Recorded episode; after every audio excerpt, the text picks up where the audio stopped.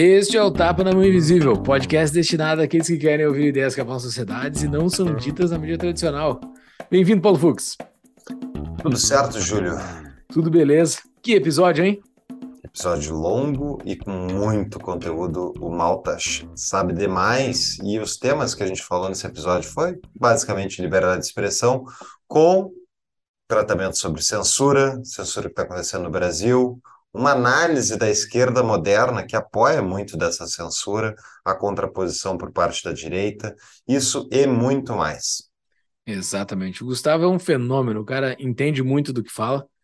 Uh, para quem não conhece, Gustavo Malta é diplomata, doutor em administração pública pela Universidade de Illinois, Chicago, especialista do Instituto Mises Brasil e autor do livro Contra Toda Censura, que é o livro que a gente debate neste episódio, que a gente fala sobre liberdade de expressão. Que, que papo bom. É, exatamente. E o nosso episódio é um oferecimento da DBI Contabilidade, que descomplica a sua vida de você empresário ou pessoa que está pensando em abrir a sua empresa. Eles são o nosso escritório de contabilidade que atende o Tapa. Eles têm 25 anos de história, mais de 300 clientes e vocês podem procurar eles no contato arroba DBI Contabilidade ou no Instagram arroba DBI Contabilidade para pedir a promoção do Tapa, né, Júlio?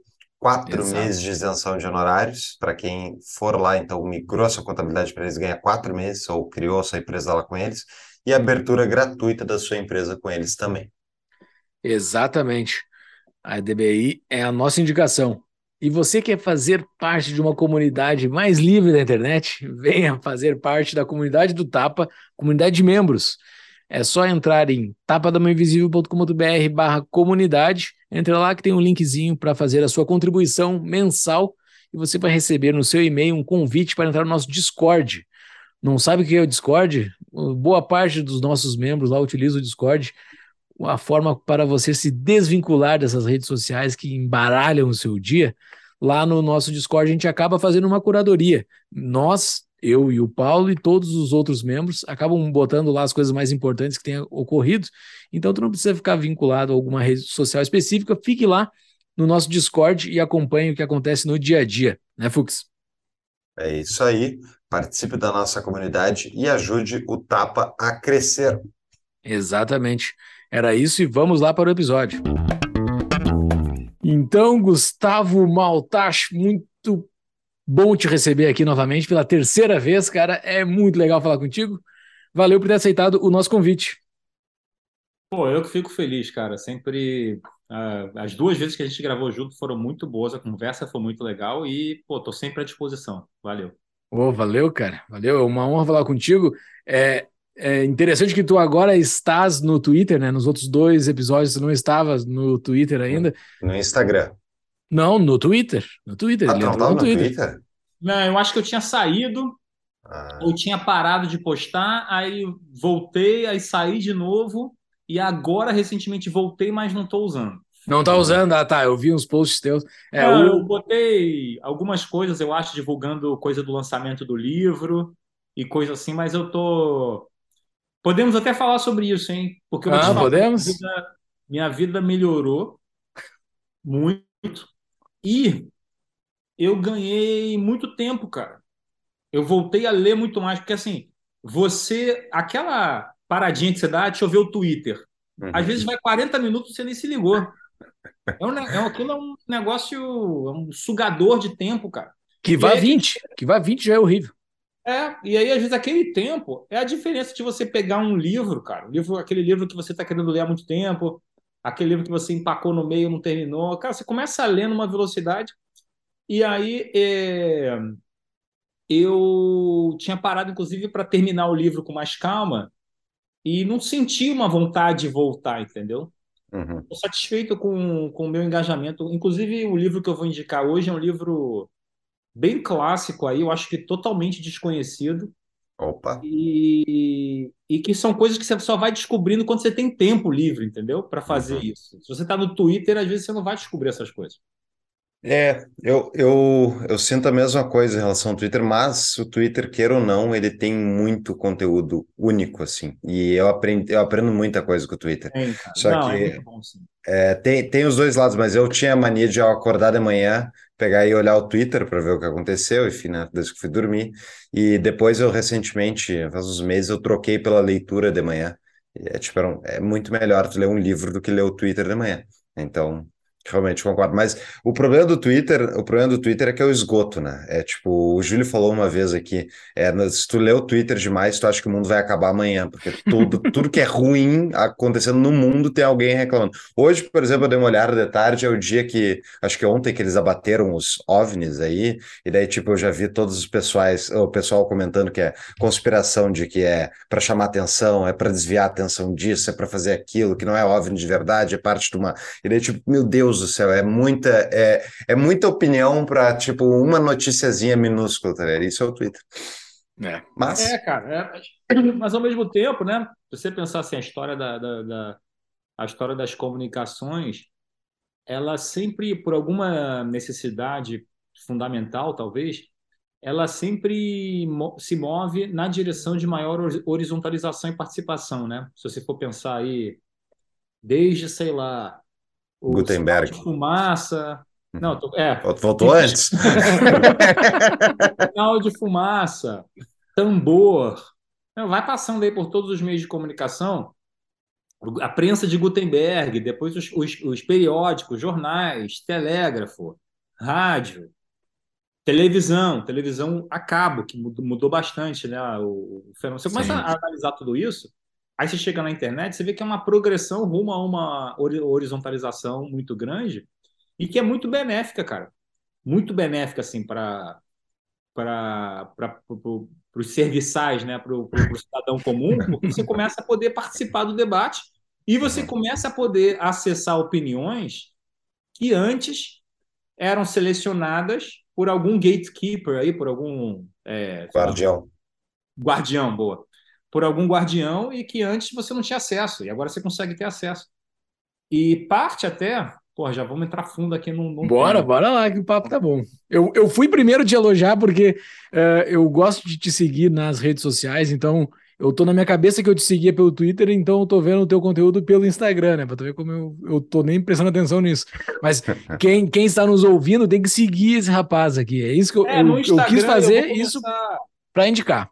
Eu tô querendo começar a colocar mais coisa no Instagram, porque eu acho que o Instagram você controla um pouco melhor o, o, o, o seu espaço, vamos dizer. No Twitter, daquilo vira. Rapidamente você perde o controle. Acho que o Instagram, não sei, pela, pela, pelo formato da ferramenta, não é nem pela Uhum. usabilidade ou pelas. Não é nem pelas funcionalidades, é mas, mas enfim. Mas o que, o que a gente está falando da mídia, né? É que você. é, é, toda mídia, toda nova mídia, ela altera a, essa, essa, essa rede de comunicações, ela altera a topologia da rede de comunicações. E isso causa uma ansiedade muito grande, em especial nas pessoas em posição de poder. E isso é uma coisa que você consegue ver empiricamente. Isso, nova mídia, você se refere não um novo player, um novo tipo de mídia. Um novo tipo de mídia, exatamente. Um novo tipo de mídia, tipo a prensa de Gutenberg. Aí aparece a prensa de Gutenberg. Eu cito no meu livro, né? No meu livro tem um capítulo só sobre mídia. E eu cito no livro, por exemplo, cara, algumas frases que o pessoal falou na época lá do século XVI, idênticas ao que você fala hoje. Ah, não, essa coisa de livro é muito bom, mas tem muita notícia falsa, né? Tem muita mentira, muita fake news. É tipo fake news. era fake news, mas é a mesma coisa. Uhum. E outra coisa interessante, eu, eu coloquei citação da época de editores que falavam: ah, é bom quando proíbem, porque aí nosso livro vende mais. Uhum. Quer dizer, que hoje o pessoal chama de efeito Barbara Streisand, como se fosse uma coisa que apareceu agora, entendeu? Uhum. Então, Não há, assim, na- não há nada de novo sob o sol. Exato. Não, é, as coisas vão, mudam um pouco o formato, mas existe um elemento aí da natureza humana que é permanente, né? E, Uhum. e- e acho que parte da, do trabalho de análise é você separar o que é permanente e o que é conjuntural, né? Perfeito. Então, por exemplo, esse caso da mídia, é, é muito interessante porque eu acho que parte disso, cara, essa ansiedade geral com a nova mídia, com todo mundo falando o que quer e tal. Então, por exemplo, tem vários jornalistas, eu não cito por nome porque eu acho que às vezes você citar diretamente o nome de alguém é meio chato. E eu espero que essas pessoas mudem de opinião, inclusive. Mas tem vários jornalistas que falam isso abertamente. Jornalistas assim de grandes redes de comunicação tradicionais do Brasil, que falam coisas como: "Ah, mas agora qualquer um acha que pode dar opinião. Qualquer um acha que fala o que quer, acha que é jornalista, acha que pode chegar e Irmão, um negócio que nem, sabe? Uma coisa que nem, nem é uma, uma até recentemente nem curso existia, né?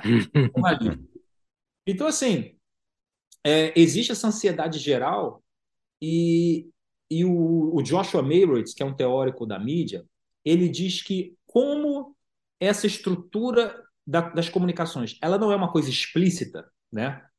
O cara que está lá numa posição de poder, por exemplo, um juiz, ou um presidente, ou um deputado, ele não está assim, não, olha só, eu estou aqui nessa posição de poder, e parte da minha tranquilidade em estar nesta posição de poder é que ninguém me questiona, porque as redes não são horizontais. Ele não, ele não tem a consciência disso. O que ele tem consciência é que não chega a nenhum questionamento muito grave nele. De repente aparecem as redes sociais e vem um, um mané qualquer, para usar uma expressão aí, né? Uhum. Aí vem um mané qualquer e fala assim: Ei, pô, e aí, eu posso eh, te perguntar uma coisa? O que, que você votou desse jeito, deputado? Você, você é ignorante por acaso? né? O cara manda uma dessa, o cara. Então, Aí o que o Mayworth fala é que é o seguinte: como isso é um aspecto implícito, esses caras começam a sentir um desconforto quase metafísico com o mundo. Uhum. É muito genial essa sacada dele, entendeu? Sim, Ele faz fala, sentido. O cara não... Então o cara começa a achar que está tudo errado. E não à toa, você tem então essa histeria coletiva hoje, por essa coisa de fim da democracia, golpe, não sei o que, tudo isso para mim é uma grande histeria o que a gente está vivendo. A verdade é essa, uma histeria coletiva. E é, além dessa, dessa é, vamos dizer, dessa, dessa histeria coletiva, você tem uma reação muito grande de busca de censura, busca de silenciamento e assim por diante.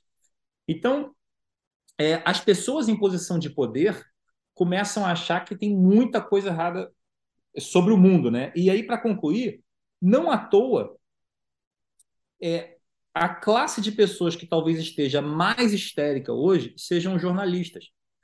Porque os caras são obrigados. Imagina, olha só, a gente falou aqui de Twitter, que é difícil e tal. Eu falei que eu me senti muito melhor depois que eu saí. Imagina você trabalhar usando aquilo. Uhum. Seis, oito horas por dia. É um, é um trabalho. Cara, só psique não aguenta. Uhum. Sim. Você começa a se comportar, e aí tem outras questões da própria gramática das redes, que é uma gramática mais adolescente, jovial, respostas rápidas, né? tiradas espirituosas rápidas, não sei o que. Você começa a ver isso os jornalistas parecem um, um cara. Não quero nem falar o que eu penso para não ofender demais, mas é, a qualidade está muito baixa. Então, assim, é, é, é um, essa, as redes, cara, é, eu acho que boa parte do problema que está acontecendo hoje no mundo é uma reação histérica, exagerada à novidade, a uma inovação tecnológica chamada redes sociais.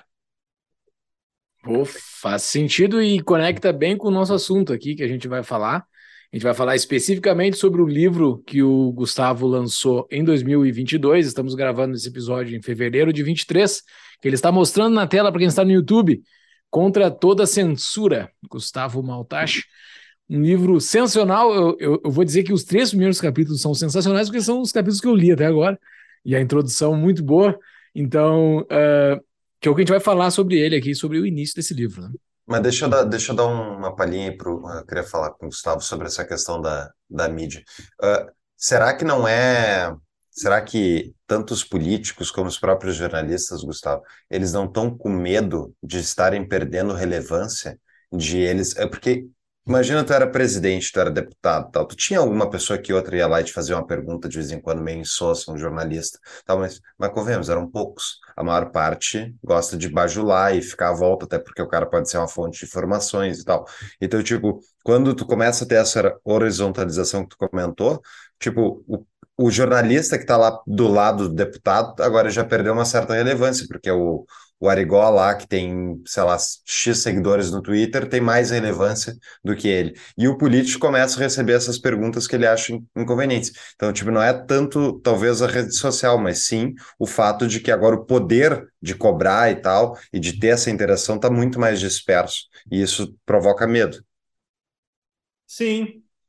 É, eu acho que é isso, mas, mas eu acho que esse é o, esse é o. Eu não acho, eu acho que não é tão racional Uhum. Acho que é uma ansiedade irracional, assim, irracional não, mas inconsciente. A, a, o, quem, quem, está, quem está de posse dessa ansiedade não está consciente de suas causas. Entendeu? Uhum. O cara não está pensando assim, ah, antes eu tinha relevância, agora eu não tenho, bora, bora bater nas redes. Não é, uhum. não é uhum. isso, entendeu? É uma uhum. ansiedade, o cara acha que realmente tem coisa errada. Ele acha que realmente tem que ter, tem que voltar ao que era antes, tem que ter os guardiões, tem que ter alguém para editar, que está errado não ter gente para editar. Uhum. não pode, no meio de uma pandemia, alguém criticar a vacina, que está errado, porque antes no nosso jornal, entendeu? O cara concorda com o mérito mesmo do, do, do negócio. Uhum. E, e, e, se você for ver, é, toda horizontalização causa um pouco isso, porque, cara, inclusive, lendo essa coisa da história da mídia, você acaba vendo que é muito parecido, cara. Então, por exemplo, até essa coisa do influencer que você falou, né, do deputado que pode ir direto, ou então o cara é influencer primeiro, depois ele vira deputado, uhum. ele é eleito. Isso sempre aconteceu, cara. O cara sempre foi dono de uma rede de rádio local. é verdade. E no século XVII, no, no 18 ou 19 nos Estados Unidos, tem casos de cara que compra um jornal, o cara monta um jornal para poder ser político. Entendeu? A diferença é que hoje horizontalizou muito mais. Você não precisa comprar uma prensa, comprar, entendeu? Uhum. E sempre teve esse problema, e sempre teve. E a mesma coisa com a polarização, cara. É outra parte da histeria, sempre teve polarização, cara. Estava lendo outro dia sobre o. um pouco sobre o, o neto do Benjamin Franklin, que acabou herdando a prensa dele e virou um uhum. jornalista nos Estados Unidos. É, o, o, o, o cara batia em todo mundo, cara. Era, era briga o tempo inteiro. Assim, era, era um nível de. Se você pega assim, o, o jornal americano no século XVIII e XIX, cara, o nível de xingamento que tinha ali é um negócio impressionante. Muito, entendeu? Deixa eu falar, hoje está polarizado. Aí, aí, você pega, mais recentemente, a Guerra Fria não era uma polarização? Hum. Cara, então assim, as pessoas, você vê que as pessoas começam a tirar um monte de explicação que não faz nenhum sentido. Não faz nenhum sentido. o, mundo, o mundo hoje está mais polarizado do que pelo menos os últimos séculos. Não faz sentido, na minha opinião, pelo menos, não faz o menor sentido. Mas você precisa criar essas explicações para poder justificar esse, essa ansiedade, ou, ou essa quase histeria, na verdade. Uhum.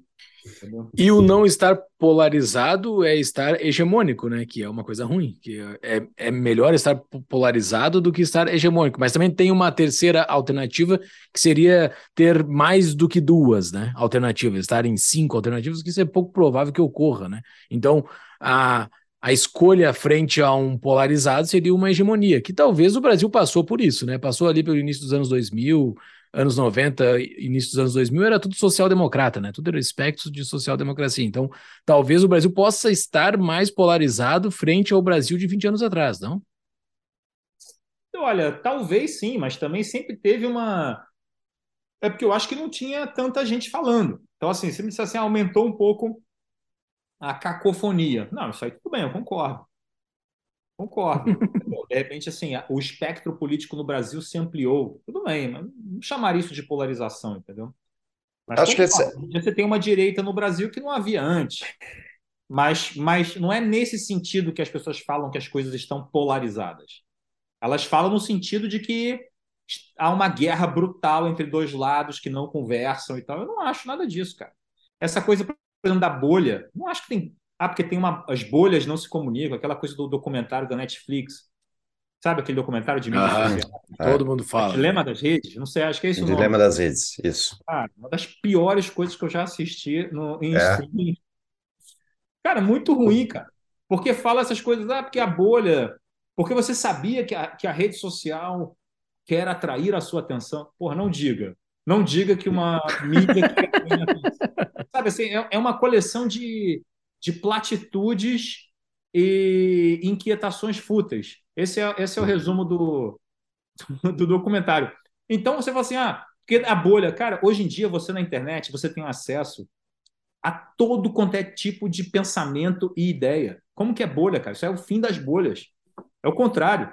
Ah, não, mas eu só recebo informação que eu escolhi. Não é verdade. O algoritmo de vez em quando joga lá umas coisas que eu nunca pedi e vem. Então, assim, eu não acredito nisso, entendeu? Eu, não, eu, não, eu não acho que seja a melhor descrição. Eu acho que é um, um monte de pretexto para justificar um outro tipo de desconforto que, que a gente precisa. Se a gente, inclusive o seguinte, se a gente quer resolver esse desconforto, a gente precisa entender e diagnosticá-lo da maneira correta, entendeu? E, e, o diagnóstico que eu proponho é o seguinte: olha só, toda vez na história, isso é uma coisa interessante, que você tem uma mídia nova, você tem um impacto revolucionário.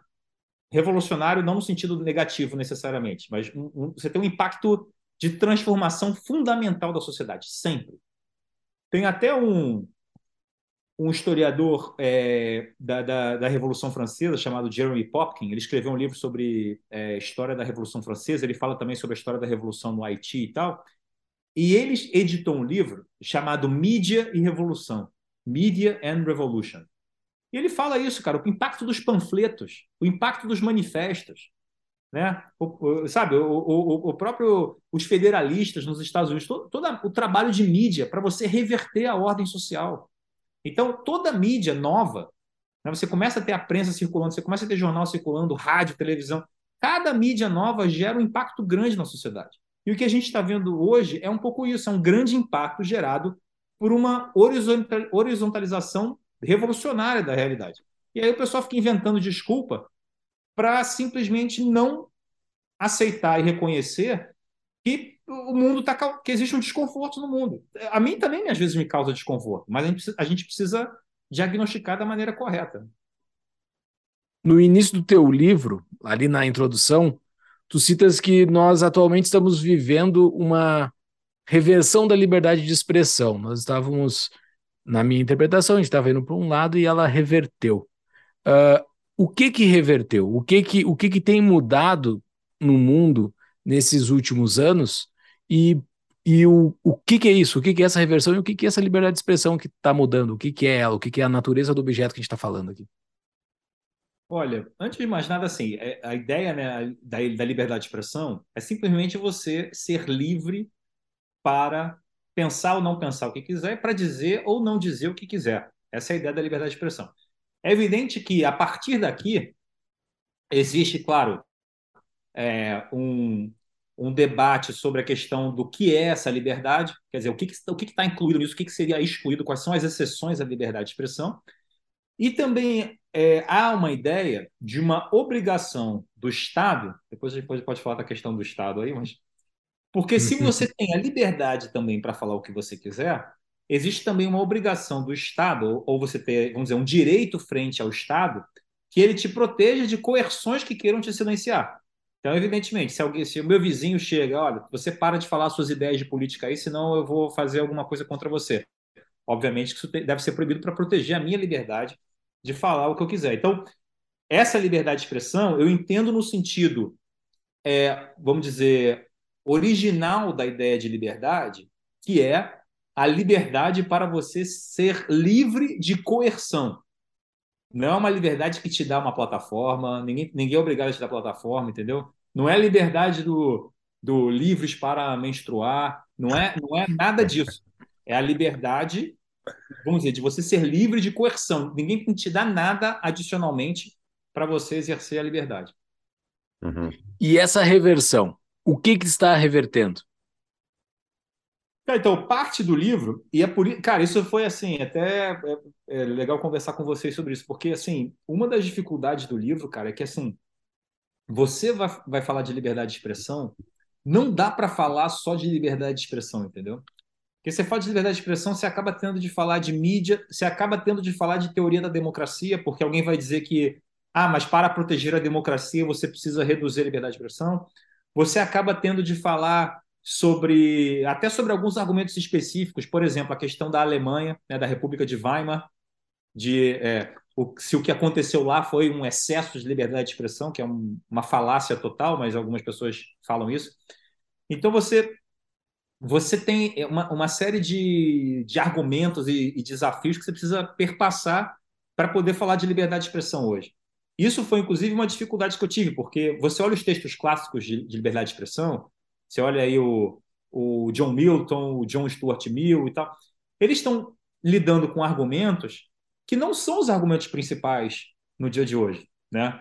Os argumentos principais no dia de hoje não são argumentos de cunho mais epistemológico, né? Ah, não, olha, é importante você ouvir o outro lado, porque com o outro lado a sua opinião fica melhor.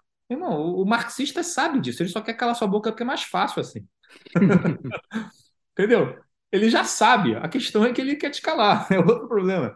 Então você uhum. precisa, você precisa, é, é, é, vamos dizer, é, é, eu, eu não sei, ampliar o escopo do argumento. E aí, claro, a partir do momento que você amplia o escopo do argumento, não dá para você entrar também tão profundamente em cada coisa. Então, se você for ver no meu livro, tem várias coisas que eu só indico, ponho referências e aí eu também cabe ao leitor buscar aquilo, aquilo em mais detalhe, né? É, mas eu não respondi a pergunta, mas só para dizer que o livro quase da, da primeira da, do início do livro até a primeira metade, né? A primeira metade do livro é dedicada à parte mais técnica da liberdade de expressão. O que é liberdade de expressão? O que seriam as exceções tradicionais? como é que evoluiu a primeira emenda nos Estados, Estados Unidos, né? Tem um capítulo só sobre, sobre os Estados Unidos e assim por diante. Aí na segunda parte do livro é que eu começo a entrar mais na questão da é, democracia, começa a, a entrar na, na, na, questão do discurso anti-ciência, né? Supostamente anti-ciência, é, o problema das mídias e por fim eu concluo o livro no, no, numa tentativa de explicar isso, quer dizer, no, não só por conta desse problema das mídias sociais que eu falei agora, né, dessa revolução causada pelas mídias sociais e dessa inquietude, ansiedade, histeria, melhor dizendo, que isso causa, é, mas também por uma é, por um problema do Brasil é, que, que, que vamos, os nossos escolarizados, né, eu, eu chamo da a vanguarda de escolarizados urbanos, né? Aquelas pessoas que moram em cidade, vão, vão para uma escola boa e tal, e se torna essa vanguarda de escolarizados urbanos, é uma vanguarda muito autoritária.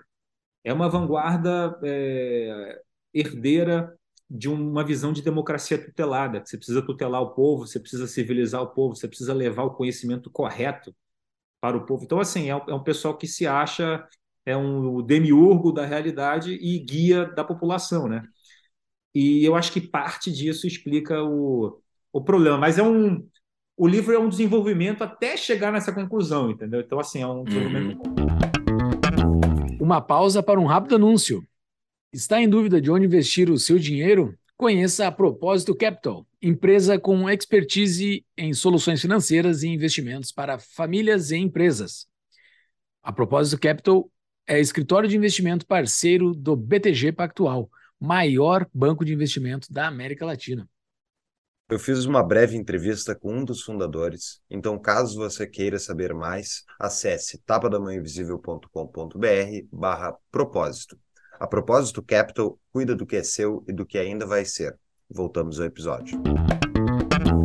É interessante isso porque quando tu comentas sobre esses ataques que a liberdade de expressão vem acontecendo, tu, enfim, pontua muito bem no livro, mas isso é parte de um ataque, talvez, uh, que não é só sobre a liberdade de expressão. É um ataque que eu queria ver qual é a tua opinião. Se existe outra, se existem outras liberdades que tu vê que estão sendo atacadas no discurso e na prática por parte dos estados, porque para mim me parece que o ataque à liberdade de expressão é só mais um entre vários outros ataques à propriedade privada. Né? E, e, especificamente um, uma coisa que eu acho bem interessante, que estava discutindo isso num outro num grupo de, de amigos, amigos liberais, né, sobre o que aconteceu, o que, que, está acontecendo no mundo, porque tem muita gente que acha que o mundo o ocidente está piorando, e tem muita gente que acha que não, enfim. Só que a partir do momento que o Estado está arrecadando 40% da nossa renda anual, na média dos países ocidentais, Tipo, tu tem menos direito à propriedade que tu tinha quando o Estado achacava só 10%. Né? Então, tu está, na prática, tu, tu ainda tem teu imóvel, tu ainda tem tua empresa, mas tu passa mais tempo servindo o rei do que antes. Então, tu não acha que isso é, esse, esses ataques que a gente está vendo à liberdade de expressão e ao conceito de liberdade de expressão não são parte de um problema maior, no, no sentido de que é o direito à propriedade que está sendo atacado. Não estou dizendo que é uma conspiração, tá? Só estou dizendo que na Não, prática sim, é o que eu enxergo. não é, não é, não é conspiração, não, porque não precisa, essa galera já concorda com isso. Exato, faz de graça. Faz de graça. Não precisa ninguém controlar, não, ele já faz no automático. Olha, eu concordo com isso. E, inclusive, é, esse é, o, esse é um, o- toca um pouco no tema do meu próximo livro. que Eu comecei a. Opa, É, legal. Manda. gostei dessa história de, de, de escrever livro. E aí é o seguinte, eu tenho a impressão de que essa questão da liberdade de expressão eh, realmente está conectada com outros autoritarismos, que por sua vez está conectado com uma nova edição do marxismo, né, da ideia do woke e tal, que na verdade é um marxismo é, que troca o pro- proletário por uma série de outros grupos minoritários, né? Então, em vez de em vez de você ter a díade, a díade burguês proletário, você tem, sei lá, branco e negro, homem e mulher, cis, trans, hétero e gay, não sei o que, você tem um, né, um milhão de, de, de formas de você dividir a sociedade. Numa visão de que a vida, isso que tal, isso para mim talvez seja assim, o cerne do marxismo, tá? Porque no Capital, vamos lembrar aqui meus tempos de esquerdista, porque no, no, tem um momento do Capital que o Marx fala que é, o que caracteriza o sistema capitalista é a venda de mão de obra no mercado. Isso é, e porque a- e realmente faz sentido essa frase, porque é a partir daí que você tem o resto. É a partir do momento em que alguém pode se vender no mercado de trabalho que você vai ter a exploração, você tem a mais-valia, aí o cara acumula capital e assim, então você começa a ter tudo a partir daí. Então, essa questão da opressão, da luta do oprimido contra o opressor é a visão básica do marxismo sobre a sociedade. Então, quando você troca o proletário por qualquer outra coisa e você continua tendo essa, esse maniqueísmo psicótico né, do, do, do, da visão da história e da sociedade, você continua a ter uma variação de marxismo, na minha opinião. Continua sendo marxismo, só que é uma variação de marxismo. E isso, cara, você começa a ver você começa a ver diversos pretextos novos preenchendo as lacunas do que era a escatologia marxista, nessa visão de ideal da história, de visão de fim da história marxista, é, do que ela, do que ela preenchendo as lacunas que foi deixada pelo fracasso do, da versão anterior do socialismo, né? Então eu tenho a impressão de que não é exagero, né? Isso é uma coisa que é contenciosa, acho que é, nem muita, não muita gente concorda com isso. Eu acho que nós estamos vivendo uma era de ressurgimento do comunismo, né? Eu acho que a gente poderia chamar de neocomunismo. Eu acho que isso é neocomunismo. É agenda de ESG, é meio ambiente, é vacinação obrigatória, é você silenciar todo mundo, é diminuição da propriedade privada, é igualdade de resultados novamente, só que dessa vez disfarçado com o nome de igualdade de oportunidade. Cara, é a mesma agenda. É a mesma agenda de igualização forçada e violência em quem discordar. É, Então, eu, eu, eu concordo contigo, então assim, esse é exatamente, desenvolver essa ideia, eu ainda não tenho muito bem desenvolvida, porque estou começando agora a pensar nisso, mas a ideia do livro é exatamente essa, é tentar dar coerência a todo esse novo autoritarismo que está acontecendo, mas concordo totalmente. é interessante. Tem, tem até um meme que eu gosto muito, que é o ah, sobre mudanças climáticas, né? Que fala assim, ah, o clima está mudando, a culpa é sua e a única solução é comunismo. Né? É, Eu vejo assim, aquelas frases do World Economic Forum, You'll own nothing and you'll be happy, né? Você não terá nada e será feliz. É assim, tipo, os caras falam abertamente, né? O que que é isso? Isso é comunismo, mas tudo bem. Não, hoje não é sobre o World Economic Forum, a gente vai falar de uma coisa específica que é de liberdade de expressão, mas tu tá comentando eles e tal. Quem são essas pessoas que estão ah, preocupadas em derrubar a liberdade de expressão? Então, aí que tá, eu não acho que seja consciente, é um pouco o que a gente antes, né? Elas não acham que é, que é consciente, elas acham que é, ou que liberdade de expressão não deve ser do jeito que é nos Estados Unidos, né? Ou elas acham que o momento é excepcional e exige medidas excepcionais. Então, eu, eu, eu tendo a achar que essas pessoas, elas são sinceras, elas realmente acham que estão fazendo bem, a maioria, né? Realmente acha que que estão fazendo bem com essa restrição da liberdade de expressão. O curioso até nesse debate de Europa versus Estados Unidos, é muito engraçado isso, cara. Você está conversando com várias pessoas, geralmente surge essa, esse, esse, esse comentário, né? Ah, em termos de liberdade de expressão, acho que eu prefiro o modelo alemão ou o modelo da Europa. Mas assim, peraí, deixa, eu, deixa eu entender. Para evitar é, um novo holocausto, você sugere o modelo alemão. para, para evitar o fascismo, você sugere o modelo europeu. Ah, vocês perderam completamente a noção da realidade? Qual, é o, qual foi o único, um dos poucos países desenvolvidos do mundo que resistiu ao fascismo? Você não acha melhor copiar ele? Entre Estados Unidos e Europa, você vai copiar a Europa como modelo de resistência ao fascismo? Cara, essa gente pirou, entendeu? É um. É um é, é, é por isso que eu acho que assim, é uma coisa meio. Eu estou escrevendo um artigo para tentar explicar assim, tudo isso que está acontecendo. E, por enquanto, o título provisório do artigo é A Fanatização dos Escolarizados. Eu tenho a impressão de que essa. Cara, as pessoas que. É, do, do nosso. Eles são, na verdade, a nossa classe sociocultural, vamos dizer, né? Uhum. Pessoal que foi à escola, que, que entende inglês, que vê streaming, não sei o quê, que, que sabe quem é, sei lá, John Stewart, Bill Maher, essa galera. Tipo assim, essa classe ela está completamente fanatizada por esse discurso progressista de, de fim da democracia, de volta do fascismo, de que liberdade de expressão. É... Essa questão da liberdade de expressão mesmo, interessante. É...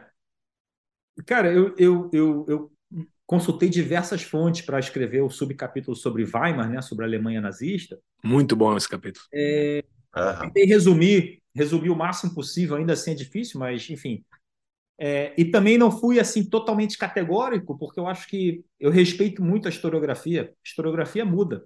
Você descobre documentos novos, você descobre arquivos novos, você, interpretação melhor, você tem várias. Então, assim, também é difícil você ser categórico. Acho que tem, tem que ter humildade aí na, na interpretação da história. Mas, cara, você não lê em nenhum grande autor assim, é, referência a um excesso de liberdade de expressão como um problema da, de Weimar. Entendeu? Ao contrário, o regime de censura que havia em Weimar, primeiro que havia, né, eles tentaram censurar os nazistas, só que o que acontece? Como o judiciário era muito mais favorável à direita e à extrema-direita, é, o, o que aconteceu foi que os comunistas e quem criticasse os nazistas era muito mais censurado. Então foi um tiro que saiu pela culatra, na verdade. As pessoas assim, ah, não, mas eu queria que Weimar tivesse uma censura que realmente censurasse. Não, sim, mas não é assim que funciona a história, entendeu? Depois que você estabelece um regime de censura, você não controla os, os erros que ele cometerá. Né? Que até o, o, o, exemplo que eu falo, que eu faço, porque sempre perguntam isso. Não, ô Gustavo, mas se você pudesse voltar no tempo e censurar o Hitler e, e, e com isso evitar evitar o Holocausto. Cara, olha só, se eu pudesse voltar no tempo e matar o Hitler, eu mataria o Hitler. Isso não é o problema. Eu, eu, eu faria até mais do que censurar. A questão, o ponto não é esse. Eu acho que, eu acho que em, a partir de um momento ali, o assassinato do Hitler era legítimo. Então não seria só censura. Eu estou disposto a ir além. O meu ponto é o seguinte: é que não existe esse assassinato é, cirúrgico time traveling né? um time traveling assassinato cirúrgico. Não existe essa figura. O que existe é o seguinte: eu teria que montar uma instituição dedicada a assassinatos cirúrgicos que provavelmente iriam prejudicar os comunistas. Uhum. Você, você não consegue trazer totalmente de fora da história, como um deus ex-máquina que você traz de fora da história em plano. O John Connor da vida, não existe. Exato, não, não tem como. A coisa uhum. vai estar sujeita aos erros e às influências daquela sociedade. Então, quando alguém fala assim, ah, mas você não acha que se deveria censurar só esse momento desse discurso do Bolsonaro, ou que seja. Eu falei, cara, o que você está sugerindo não é isso, não existe censura cirúrgica. O que você está sugerindo é criar uma instituição, ou dar poder para alguma instituição, fazer uma coisa que vai sair do controle. Esse é um dos grandes argumentos a favor da liberdade de expressão. Não é que alguns discursos é, sempre ditos sejam uma coisa boa. Não, alguns discursos seriam melhor que não fossem ditos mesmo. A questão é que, se você estabelece um regime de censura, você cria uma série de, de riscos de tirania e tal. Então, tudo isso, cara, assim, putz, até esqueci qual era a pergunta agora. Não, não Mas, tá- Eu acho que respondeu, eu acho que ela está É. respondida. de repente, sim, vamos, vamos torcer para que, vamos, vamos torcer para que sim, mas, é- mas é esse ponto, cara, é um negócio que as pessoas às vezes têm dificuldade de, de, de entender que você não controla o, o que você estabelece, né? Então é complicado mesmo, mas depois vocês me lembram aí qual era a pergunta original. Não, mas foi, mas ela foi respondida. O... E tem um fio, eh, pelo menos até o terceiro capítulo, que une toda a tua tese, que está lá dito na introdução, desde o início, que tu vai botando todos os teus argumentos sobre essa base, que é que a cultura sustenta a lei, né? Porque o que as pessoas estão pedindo algo para controlar essa liberdade de, de expressão malvadona é algo tido na lei, tido dentro do processo legal de um determinado país, no caso Brasil ou em outros países. Mas tu, tu deixa bastante claro, e inclusive tu vai mostrando nos, nos, exemplos no decorrer dos, dos, dos capítulos, que a cultura é que sustenta a lei. Porque existe um determinado ponto ali que, a, que se tu pede alguma coisa para a lei fazer algo, ela vai, ela vai ser feita por alguém que já está aculturado a ponto de que ele já vai fazer. Então ela é inútil porque a cultura daquela localidade, daquela região, já vai fazer. E se for contra, os caras que estão na máquina estatal que vão aplicar ela vão fazer contrário à lei, vão fazer pela cultura. E isso vai amarrando tudo. Inclusive, Exato. quando tu trouxe uh, a República de Weimar, para mim me deu um estalo assim na minha cabeça, impressionante, deu um, deu um clique assim. Que bacana que essa história que tu trouxe, porque inclusive o que tu acabaste de falar sobre, sobre Hitler, né? Só para contextualizar também, então, não sei se todo mundo entende muito bem, a República de Weimar era a República pré-nazismo, né? Então foi no ambiente da República de, de Weimar que surgiu o nazismo e Hitler. Então por isso que o, por isso que o Maltache falou tanto disso. Uh, mas essa, esse, esse aspecto da cultura, uh, quando a gente busca uma mudança ou, ou, dando um spoiler do fim do livro que eu ainda não li, a, a, tua solução está na cultura, não está numa lei. Está se alguém quer fazer algo que faça na cultura. É isso?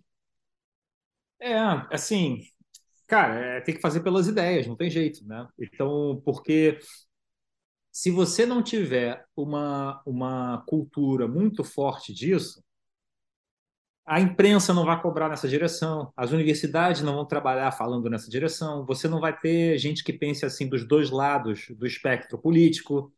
Você, na hora de que você vai indicar um juiz para a Suprema Corte, que é uma função pô, muito importante, você não vai ter alguém que tenha essa visão, porque esse cara, de repente, nunca ouviu falar disso. Cara, uma coisa que você vê no debate público brasileiro é que as pessoas não têm uma noção muito grande do que é a primeira emenda nos Estados Unidos porque elas não conseguem conceber. Ela, e isso foi uma coisa que eu tentei trazer no livro, inclusive quando eu trago aquele exemplo inicial, que eu trago no primeiro capítulo e depois eu fecho o livro de novo com ele, que é o exemplo do, do Reginald Bryan, que é que o que eles têm um programa chamado Black Perspective on the News, que são dois, é, um jornalista e um produtor negros e eles convidam o cara da KKK e um, e um cara do movimento nazista americano para um debate na televisão. Isso está lá na biblioteca do Congresso, existe isso em arquivo, eu assisti, inclusive. Não está disponível online, mas eu assisti esse, esse episódio, isso existe. E então você imagina um país em que dois negros convidam um, um supremacista branco e um nazista para um debate ao vivo. Então, esse é o tipo de, de cultura de liberdade de expressão que, para muita gente que você disser contar isso no Brasil, eles vão achar isso uma loucura. Não, mas como assim? Não é Eles vão achar que você está mentindo, inclusive. Eles não, vão, eles não vão nem conceber que isso seja verdade. Eles não vão aceitar que o cara da KKK esteja solto, que o neonazista não esteja preso por ter opiniões, que, que são obviamente horríveis, mas eles não aceitariam que as pessoas tivessem o direito de caminhar por aí. Porque essa ideia de que tu pode falar o que tu quiser, desde que tu não incite violência e tal, realmente não, não faz parte do, né, do, do Brasil, da sociedade brasileira. Exatamente, exatamente. Então, assim, é. Então, por isso que assim, eu já te acabo usando o exemplo dos Estados Unidos. Exato, é... isso que eu ia te perguntar. Por que os Estados Unidos? Porque eu estou morando é, aqui agora, eu... eu... sou fã desse lugar aqui, mas por que, que a gente. Por que, porque é, no debate que deu do Monark, que ele é bêbado, foi tentar falar sobre partido nazista aqui nos Estados Unidos, falou besteira e aconteceu o que aconteceu com ele, né? Depois gerou um debate dentro do Twitter, dentro do mundinho do Twitter, dizendo que as pessoas. Como assim falar de primeira emenda nos Estados Unidos? A gente mora no Brasil. Por que, que, por que, que um brasileiro tem que defender a primeira emenda dos Estados Unidos? Sim, deixa eu só fazer uma observação sobre essa coisa do monarca, que é o seguinte. Tem coisas, cara, que é, é complicado isso, assim. É uma coisa que eu acho que se eu pudesse mudar, eu mudaria, mas não dá para mudar, que é o seguinte. Tem coisas sobre o movimento negro que fica mais aceitável quando alguém que é negro fala.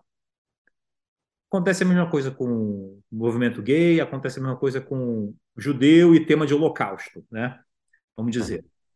Então eu queria aproveitar meu lugar de fala para dizer o seguinte, que eu não vejo problema nenhum no que o Monarque falou. Zero problema. Ah, mas ele podia ter falado de um jeito melhor. Gente, mas todo mundo sempre pode falar qualquer coisa de um jeito melhor. E outra coisa, cabe às pessoas entenderem também de jeito melhor. Você tem que se esforçar para dar o benefício da dúvida e, e, entender o que a pessoa quis dizer. Pô.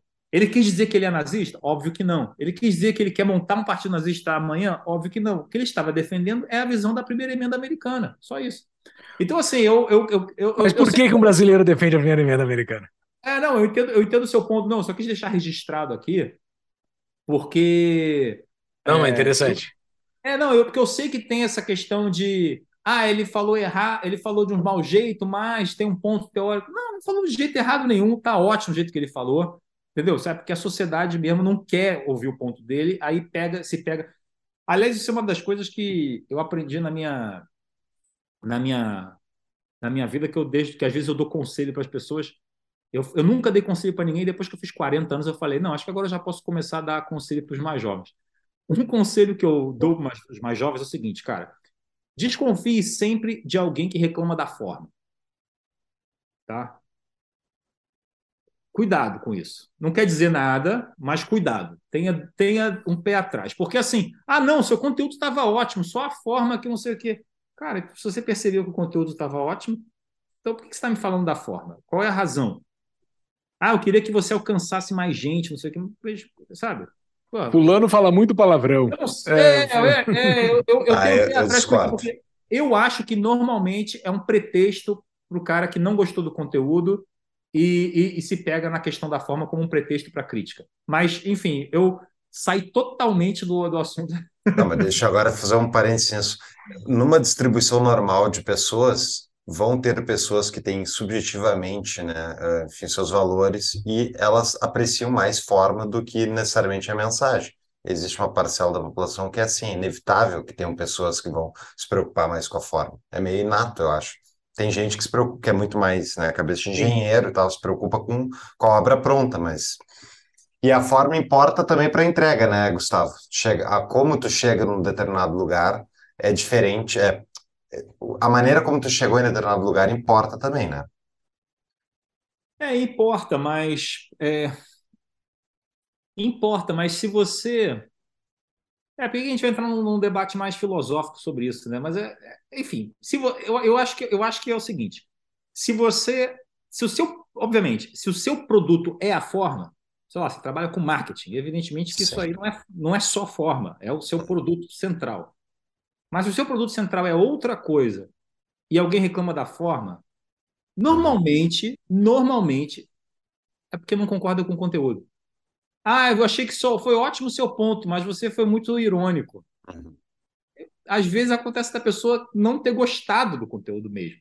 Ela só está usando isso para como uma justificativa, entendeu? Mas beleza. É outro off-topic total aqui.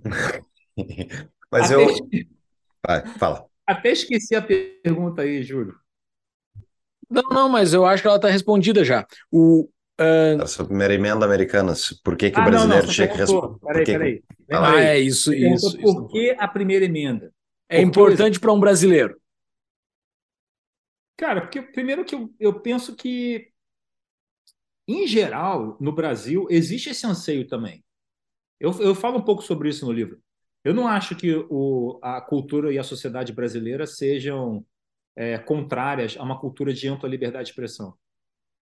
Ao contrário, acho que existe um lado, um lado saudável da nossa cultura, que é um lado de não levar nada muito a sério, né? de crítica a tudo, de meio iconoclasta, meio rebelde sem causa. Acho que o, o brasileiro tem um pouco isso. E assim, eu que já morei em alguns outros países, isso não é uma coisa universal. Tem culturas que não são assim, tem culturas que são assim. Tem culturas que são de baixar a cabeça para certas coisas. Tem culturas que não baixam a cabeça para nada. Então, assim, eu, eu não acho que. Eu nem acho que, que liberdade de expressão seja um tema. É, como eu posso dizer? Eu nem acho que seja um tema que ele tenha de ser igual em todos os lugares, tá? Não sei. Não, não, não entraria nisso. As exceções tenham de ser iguais. Não sei. Sinceramente, nunca nem pensei nisso. Eu só acho que a cultura brasileira ela é muito é, ela tem isso. Inclusive, esse é, eu narro muito brevemente isso no livro, porque não é o, não é o foco, mas inclusive esse era o caminho que estava sendo construído no Brasil desde 88. Lembra da história do Cala já morreu, de que cada vez mais a gente tem que ter liberdade, você teve o lance das biografias não autorizadas. É, você, você, você tinha cada vez mais, no Brasil mesmo, um debate de que, olha, a lei de segurança nacional, essas coisas todas precisam cair, não sei o quê. Então, até que veio o Bolsonaro, né? Aí não pode. Mas até que a direita ganhou. Aí a direita ganhou e deu. Até, na verdade, o Trump ganhou, já ligou o alerta. Uhum. Aí depois o Bolsonaro ganhou. Começou com o Brexit. Começou com o Brexit, lá já eu deu. Não um... acho que seja, eu não acho que seja só uma importação de ideias fora de lugar, entendeu? Uhum. É, como, como é o woke, por exemplo. O woke é uma importação fora de lugar. Uhum. Mas essa essa você falar num, num, você falar de banheiro trans num país que não tem saneamento básico, é, não tem banheiro. É, isso, isso é você importar uma ideia fora de lugar. Mas então eu não acho que seja, é, vamos dizer, alheio ao, ao, aos anseios do, do, do Brasil, entendeu? Eu não acho. Não, é, com certeza não é porque tem, tem um lado sendo silenciado, tem, enfim, pessoas sendo silenciadas pela Corte Suprema aí do país, né? E, e ou seja, tem muita gente que está sendo afetada, tem muita gente preocupada com o que está acontecendo. E daí minha pergunta, uh, Gustavo, é o seguinte: Tu argumenta no livro que a melhor maneira de tu combater notícias falsas, combater a, falsas verdades e coisas do tipo, através do debate público, é justamente ter a concorrência de ideias, é ter as pessoas capazes de falar o que elas pensam e, nesse combate, né, a verdade tende a emergir. Queria saber se tu tem certeza sobre essa, se a verdade tende a emergir mesmo, porque eu, fico, eu, tenho, eu tenho muita dúvida sobre isso. Se de fato, não estou dizendo que tem que ter limite de liberdade de expressão, não acho que tem que ser limitado o discurso público, mas eu tenho dúvida de quanto a verdade realmente consegue se emplacar quando tu tem, por exemplo, o nosso presidente vai todo dia para a mídia ele mente sobre alguma coisa. Ele mente isso, mente aquilo, papapá, cria um monte de narrativa política, é rei de fazer isso, e muita gente compra o papo. E saindo do Brasil, um, um exemplo lá nos Estados Unidos, os caras acusaram o Trump de ser um agente da Rússia do Putin por dois anos e meio, três anos. A Hillary Clinton, ex-candidata a presidente dos Estados Unidos, fa continua falando de Russian collusion. Já foi provado que não tinha nada disso. E ela continua no insistindo. No mesmo, você teve a CPI lá das fake news depois da eleição do Bolsonaro, Isso. que basicamente era um, era um ataque à eleição dele, dizendo que ele não podia ter ganhado de uma maneira legítima. Né? A ideia um pouco era essa, era deslegitimar o resultado. E aí, tem muita gente que continua acreditando nisso. A verdade já foi demonstrada nesse. E aí, continua. Então, aí é o seguinte: eu não acredito nisso. Eu não, eu não acredito que a verdade vai emergir naturalmente. Okay. Isso é uma das críticas que eu tenho a uma certa versão do liberalismo, que é, que é um pouco aquela ideia assim de. É, ah, se você abrir o mercado, você necessariamente terá um crescimento econômico, não sei. Cara, aquilo, o, a abertura de mercado, a liberdade econômica, ela é um instrumento. Ainda assim, depois você tem que ter as pessoas trabalhando, as pessoas desenvolvendo as coisas. Então, por exemplo, imagina uma sociedade que tenha, sei lá, uma aversão a risco gigantesca. Eventualmente, essa sociedade, mesmo com liberdade econômica, talvez não aproveite tanto, é, é, a, vamos dizer, o ecossistema aberto para desenvolver coisas, porque existe uma aversão a risco muito grande. Então, assim, não sei nem se esse é o caso historicamente para o passado, mas não é impossível que isso aconteça. Então, e não é impossível que você tenha dois países com o mesmo nível de instituições e um deles se desenvolva muito mais com liberdade econômica e o outro com a mesma liberdade econômica não se desenvolva tanto, porque você tem essas outras características é, culturais, de personalidade. Você pode. Talvez haja, inclusive, povos com distribuições de personalidade diferentes, não sei. Então, não acho que isso é garantido. Não existe essa. Não é, não é causal. Né? Mas, mas ter o ambiente aberto para o debate público, não, tipo, se tu está realmente num ambiente aberto, tá todo mundo falando sua opinião, não tenderia a emergir aquela que é mais facilmente correlacionada a, ao fato? Essa é a aposta da democracia. Que a gente ainda ficou de fazer um debate um dia sobre a democracia. Isso é a República Democrática. Entendeu? O, hum. A República Democrática ela tem um aspecto de, de fé, que é a confiança na população. Ela dizendo exatamente isso: olha, se você deixar as pessoas participarem, se você tiver um debate público aberto, as coisas vão funcionar, as pessoas vão comparecer, as pessoas vão ficar. É, a verdade vai prevalecer e assim por diante. É uma aposta. Eu não sei se isso será sempre o caso. Eu acho que é melhor do que a alternativa. É melhor do é. que. Esse é o ponto, entendeu?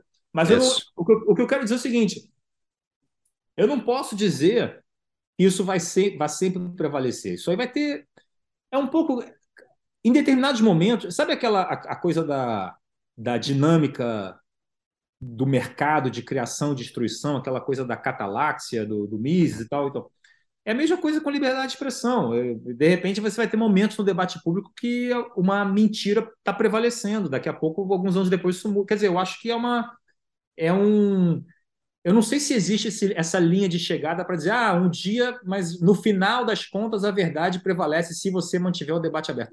Eu acho que essa não é a promessa da democracia. Eu até cito um pouco esses argumentos mais é, que eu chamo de epistemológicos, né, ligados à, à teoria do conhecimento, à teoria da verdade, mas eu não, eu não, não acho que esse seja o, o argumento mais forte, entendeu?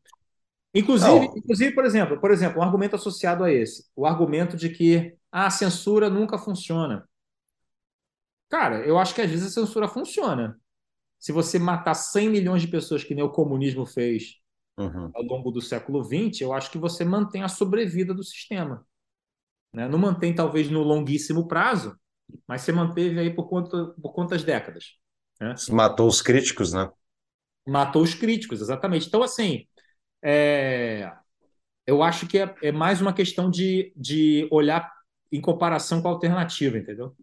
Não, perfeito, isso eu concordo, mas a minha dúvida é realmente assim, é, é, eu tenho dúvidas sobre se o debate público consegue amadurecer conforme ele é exposto a mais, enfim, é praticamente é tudo narrativa, né? Tem uma frase que é atribuída ao Marco Aurélio, que fui ver, não é dele no final das contas, ele não fala exatamente isso, que é aquilo que é uh, tudo que você ouve da boca de uma pessoa, uma opinião, não um fato. Eu fui ver, não, não é exatamente isso que ele diz, mas circula por aí vejo memes disso, mas o ponto é, uh, me parece que nessa disputa de narrativas de uma pessoa contra outra, de mídia de um lado, de poder de um lado, aquele que está falando a verdade ou mais perto da verdade deveria ter uma vantagem comparativa em relação a quem está mentindo, né? porque a realidade está mais próxima dele.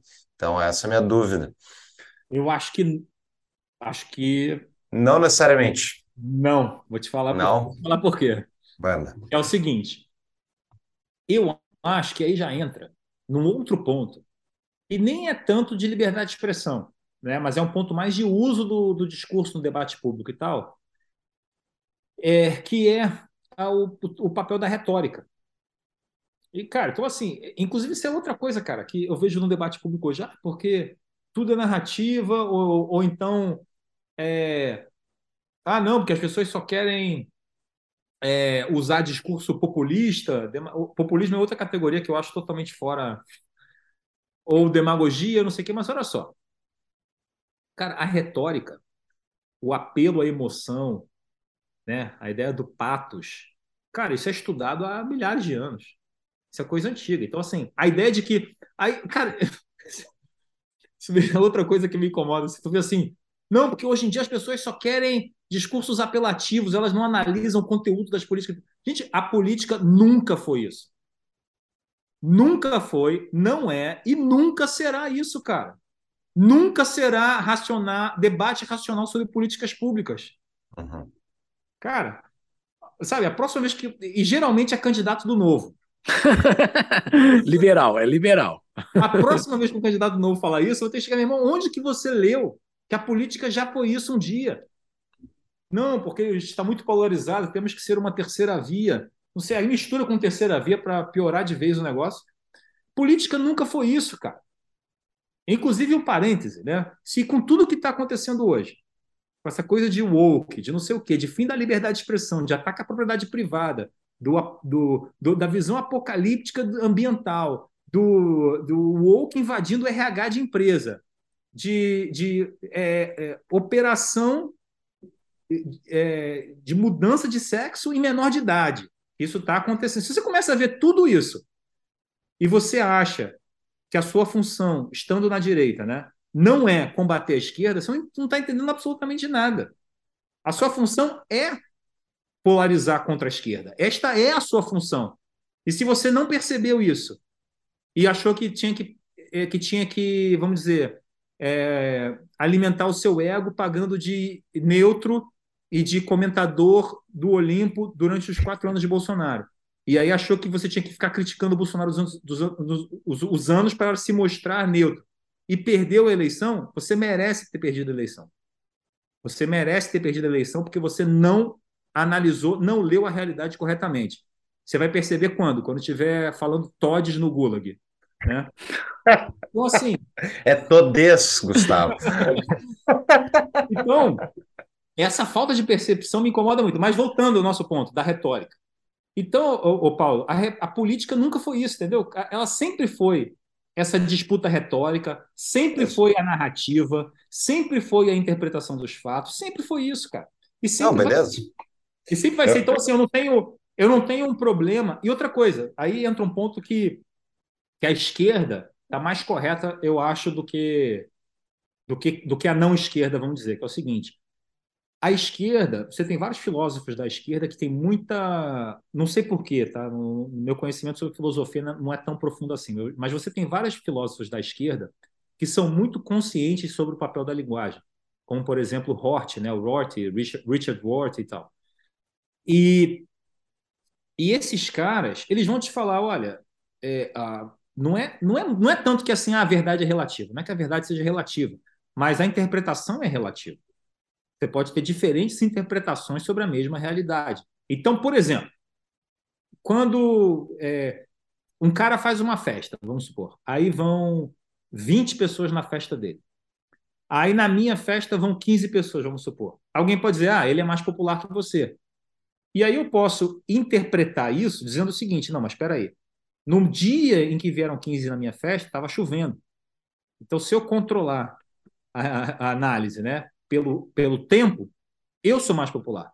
Teriam vindo... Então você tem. São duas interpretações possíveis aí. Dependendo do que você soma de variável. Nessa, estou dando um exemplo bem simples. Então você leva isso para coisas mais complexas. É, as interpretações possíveis é, são complexas. E parte do trabalho da política é a disputa pelas interpretações que vão prevalecer. Porque é, eu ajo no mundo de acordo com uma visão de mundo. Então, o que a gente está disputando no final das contas é a visão de mundo que vai prevalecer na cabeça das pessoas. Entendeu? E aí, cara, vale. Vale a pela emoção, vale tudo. É, é, é, a disputa retórica é essa. Novamente, talvez o ser humano não devesse ser assim, mas ele é assim. Essa é a natureza do negócio, entendeu? Perfeito. E essa questão da linguagem, a gente tem um, um famoso episódio, de, deixa eu até anotar aqui para botar no show notes, Filosofia da Linguagem, o Marcos Boera, que ele explica de como a, como acontece a manipulação das palavras, né? E aqui, voltando ao nosso tema da liberdade de expressão, é bem interessante, um dos argumentos que põe no livro é que a própria, o próprio significado das palavras pode mudar. Então, o que o, o ao proibir determinados termos ou isso ou aquilo, na verdade, tu está tentando tirar uma foto de uma interpretação e dizer que é essa interpretação, mas isso muda com o tempo, não muda? Sim. Não, essa disputa do essa disputa sobre o significado das palavras é parte do, do, da disputa política. O que quer dizer democracia? Né? Ah, olha, na verdade, o que a gente tem hoje não é democracia. O que a gente tem hoje é uma democracia burguesa. A verdadeira democracia é uma ditadura do proletariado. Olha, olha a volta que o cara dá. Entendeu? Aí você fala que discorda, o cara vai dizer: não, mas é porque você não. Você ainda está pensando de um jeito burguês e não dialético. Tem que pensar de um jeito dialético. Então, cara, é, é, é a capacidade do, da esquerda de entortar a linguagem para caber em qualquer sonho escatológico deles é uma coisa impressionante, mas é. Mas eu, eu, eu não culpo eles disso. Esse é o jogo da política. A política é isso. E outra coisa, é, se, se, é, se a direita, né, ou a não esquerda, ou anti-marxista, ou como a gente queira chamar, não está fazendo esse jogo, merece perder, pô. Porque as pessoas não vão ter, não vão ter acesso a uma visão alternativa a essa narrativa. Uma pausa para um rápido anúncio. Gosta de pagar de conta de luz? Não, né? Então aproveite enquanto o Estado não aumenta a cobrança de impostos sobre o setor e instale painéis solares na sua residência ou empresa. Com o produto elaborado pela Sunning Energia Solar, o investimento, uma vez financiado, é pago com a própria economia que ele gera. A Sunny Energia Solar tem seis anos de atuação neste mercado e centenas de indústrias e comércios no seu portfólio, como L'Occitane, BRF e o de Aço. A Sunny Energia Solar tem como objetivo trazer com segurança e qualidade o investimento mais rentável em energia solar para seus clientes. Saiba mais em tapadamãoinvisível.com.br barra solar. Voltamos ao nosso episódio. Eu, como um libertário, acho que devo ser até radical, sei lá. É, eu, eu concordo 100% contigo sobre essa análise do que, que é a política. A política, de fato, é isso. Não é. Acho, além da tese, além da teoria, ela, tu, a observação a olho nudo que tu tá vendo, assim, é isso. Política é desse, dessa retórica barata, da, da coisa rasteira, a coisa ocorre na coisa mais baixa possível. E daí o cara que, que, que quer fazer algo de bom via política, o cara é, voltar para os nossos amigos do novo, liberais como um todo, né? Eles têm que jogar coisa suja para poder fazer alguma coisa? Há espaço para jogar o limpo? Não, eu acho que aí vamos ver o que é sujo. Não estou falando para ninguém fazer nada de ilegal, obviamente. Ok, ok. Não vamos. Ilegal não, mas assim, não. é uma sujeira, né? É aquela. Não, mas não, mas aí que tá, não é. Olha só, deixa eu ver como. Só, só voltar um ponto que é o seguinte: para mim, a retórica é tão importante que eu acho que ela deve entrar na definição de democracia. Então, para mim, por exemplo, democracia é, se a gente tiver que definir rapidamente, uma disputa retórica para a transição pacífica de poder. Isso é uma definição, por exemplo, de democracia. Eu acho que tu falou isso no primeiro episódio que tu veio Falei, aqui. A gente cara, já citou várias vezes essa, essa, essa tua frase. Inclusive citei o, o, livro que é o Rhetorical Surface of Democracy, que eu acho, não sei se na época eu estava lendo ele ou, ou tinha acabado de ler, mas enfim, que é um livro que me influenciou muito. Depois a gente pode botar aí nas notas aí do. E foi um livro que me influenciou muito a, a pensar sobre essa questão da retórica. É, mas eu não acho é, que você tenha de é, trair, de repente, determinadas convicções suas. Né? Não acho que você precisa chegar a determinados níveis, baixíssimos níveis de ataque, não é isso. Né? Mas você precisa chegar, por exemplo, é, a um nível que você se sinta confortável. E aí, por isso que eu acho que a política não é para todo mundo. Entendeu? A política não é para para quem não queira fazer esse papel, na minha opinião. Eu acho que você ali é um advogado de uma causa. Um advogado de uma causa, às vezes, você apela para um marketing que é bem exagerado. Uhum. É você, é você. Cara, você, imagina você trabalha no marketing de uma grande empresa. Aí você lança um produto lá somente ingredientes naturais. Você abre o negócio, a comida é azul fosforescente, cara. Uhum. e, ali, e ali na embalagem tá lanche orgânico, snack orgânico. Cara, então assim, você tem ali um. Nem no direito se, se faz uma diferença entre o dolos bônus e o dolos malos, né? Quer dizer, o que, que é uma mentira deslavada e o que, que é aquele apelozinho do marketing. Então, é, não acho que você deva mentir, mas eu acho que você deve expor e trabalhar com a retórica hum, de maneira mais consciente e não com esse apelo a uma, a uma racionalidade e tal. Eu também não acho que você deva fazer, por exemplo, olha que interessante. É, pessoas que fizeram isso né, ao longo dessa última campanha. A Tabata Amaral ela é uma pessoa que entrou na política com, uma, com várias propostas, né, mas uma delas era ter essa racionalidade maior, era ter uma abertura ao diálogo. Eu, eu, eu acho interessante isso. Vamos ver quanto tempo dura, né? quanto tempo ia durar.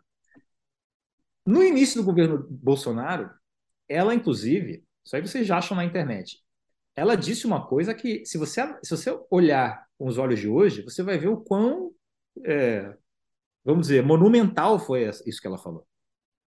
Um, um, uma coisa quase, para os níveis brasileiros, quase Winston Churchill ou Thatcher.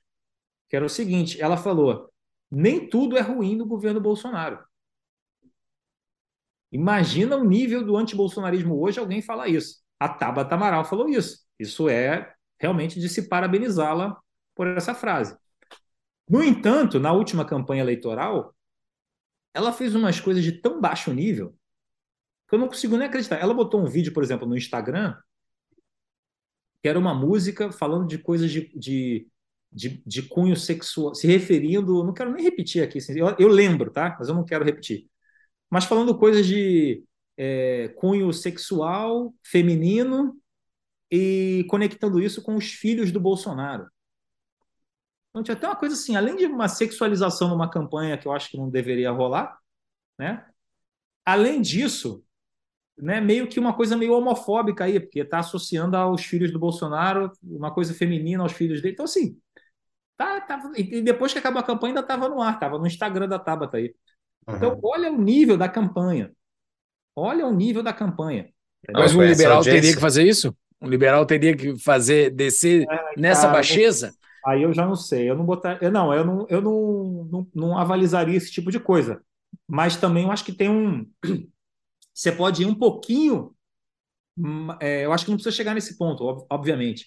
Mas eu acho que você não precisa também chegar, não. Olha, nós somos a política racional. Como é que é aquele meme? Você já conhece o novo? É, é, é do que... Mictório. A do Mictório é a melhor todas. É que, o, é que a política é muito. As, as pessoas seguem opiniões políticas muito por heurística, né, Gustavo? Eles olham o que que tá, o que essa pessoa representa. Daí quando olham um cara, enfim, que se diz político racional, e eles não, eu não sou nem esquerda nem direita, eu sou diferentão.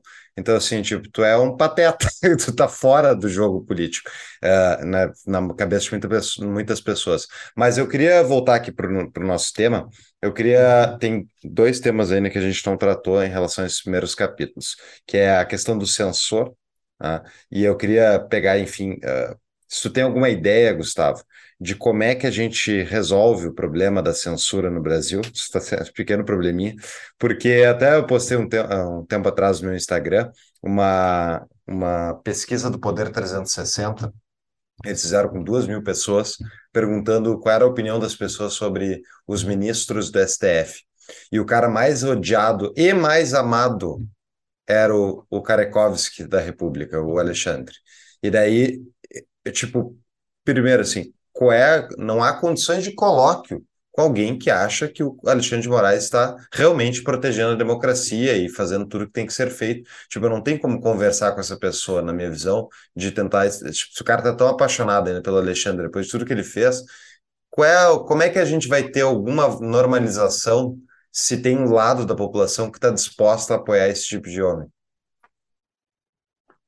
Que é o censor, né, no caso. Então, duas, duas coisas. Deixa eu falar primeiro do censor em geral e depois eu entro na questão do Brasil. Sobre o censor em geral, cara, uma coisa que eu meio que descobri aqui ao longo da, desse meu trabalho, escreveu o livro e tal, é que é, a censura raramente tem a ver com. Ela tem a ver, mas raramente o cerne dela é o controle de informação. Né? Porque poderia até ser. Não, olha só, a gente quer realmente controlar a verdade científica. Vamos lá, né? A questão da pandemia. Não, olha, não pode, pandemia é uma coisa muito grave, a gente precisa controlar a, a mensagem e tal. Então, a partir de agora, a gente quer montar um sistema de controle da verdade científica e tal. Tudo bem, mas aí você vai ver o seguinte, tá? E a verdade científica de que homens e mulheres têm diferenças biológicas? Aí essa verdade não serve. Entendeu? Então, então você quer a verdade ou você quer algumas verdades e outras não? Uhum. É. Então, quando você vai analisar, cara, sen o sensor e a censura, ela, em última análise, ela é para controle de grupo e não tanto para controle da informação. Claro que o controle da informação é o meio, mas o, o objetivo é você controlar um grupo. E eu acho que no Brasil isso está muito claro, e no mundo ocidental está ficando isso muito claro, né? Que tudo ia bem até que a direita resolveu começar a ganhar. Tudo ia bem até que uma determinada condescendência, né, uma determinada arrogância, um distanciamento esplêndido dos escolarizados urbanos começou, começaram a ser questionadas. Né? Então, tudo isso começou a ser questionado e, e aí começou a gerar esse problema todo que a gente tem visto. É, então, isso de uma maneira geral. Entrando especificamente, né, que nem no Brasil, por exemplo, você pode, é proibido ser nazista, mas comunista pode. Pô, por quê? Por que se matou milhões de pessoas? Por que se é uma, uma, uma ideologia democida, né? tanto quanto o nazismo? Né? Então, assim, você não tem, você tem dois pesos, duas medidas, é, e enfim, e no, meu, e no meu, no meu próximo livro eu estou tratando disso também. É, depois a gente pode fazer um, uma, uma conversa sobre isso. Agora, em relação ao que está acontecendo no Brasil, o problema, cara, é que não é uma pessoa isolada, entendeu? Uhum. O, cara, uma pessoa isolada não sustenta isso. Sim. Não teria como sustentar isso. Então, assim, as pessoas até sempre falam comigo isso, ah, o STF e tal. Tanto que eu nem entro, eu até menciono uma ou outra coisa do STF, mas não é, na minha visão, não é o cerne do problema. Entendeu? O problema que a gente está vivendo é que a gente está vivendo uma reversão, que são, são os nossos amigos, cara, que não acreditam mais nisso. Né? será que eles acreditavam, Gustavo? Eu acho Exato. Que eu acho que, bom, claro que você precisa de um. É aquela velha história, né? É só quando você está julgando seu inimigo que a gente vai ver se você realmente acredita na liberdade alheia ou não, se você acredita no devido processo legal ou não, porque é fácil defender para você. Então pode ser tudo bem, pode ser que nunca tivessem acreditado, mas pelo menos da boca para fora acreditavam. Pelo menos esse era o discurso. É um discurso de devido processo legal, de liberdade de expressão, de cala a boca já morreu, de que censura prévia não, não pode. Ué, mas bloquear a conta de alguém não é censura prévia? Claro que é. É porque então, existia uma liberdade de expressão, uma, uma demanda por liberdade de expressão pelo menos o que eu me lembro da década de 90, início dos anos 2000, muito sustentado pela esquerda, que era aquela liberdade de expressão vinculada com a tese esquerdista que tu, que tu já falou, do, do conflito de classe, né? Contra um poderoso, né? É, eu estou querendo uma, uma, uma... Eu quero poder falar frente àquele poderoso. No momento que aquele poderoso não está mais lá, tá o Painho agora, que está lá no... É, o, é o meu, é o meu super-herói que chegou na presidência, eu não preciso mais disso porque ele está fazendo por mim. Então, eh, tem esse paternalismo, aparentemente, na sociedade brasileira, que não há esse desejo de fato como a sociedade americana tem. Assim, às vezes me parece o, o argumento do estrangeirismo que foi falado contra o contra o monarca lá, parece que é, ressoa um pouco na sociedade brasileira, fazendo aqui um advogado diabo aqui. Não, mas aí dizendo... lembra o seguinte: é muito interessante, só, só, só fazer um parênteses. Vai lá, vai lá, manda. Isso é, muito, isso é muito importante, que é o seguinte: você vai ver no debate público algumas pessoas que conhecem um pouco mais a história da, da primeira emenda e vão dizer assim: ah, mas a primeira emenda só se realizou mesmo, só se concretizou mesmo com maioria no Supremo, no, no, na Suprema Corte Americana e tal, só em 69, com Brandenburg versus Ohio, que criou a questão da incitação imediata, e direta de violência e tal, não sei o quê. Só que, na verdade, na verdade, a primeira emenda ela estava na emenda da Constituição, né, do Bill of Rights. Então, quando você pega isso lá no século XVIII e XIX, é muito interessante porque ainda que não houvesse, bom, primeiro que demorou para a primeira emenda era uma emenda à Constituição da República Federal, então demorou para que ela fosse incorporada nos estados, só foi incorporada lá muitos anos depois.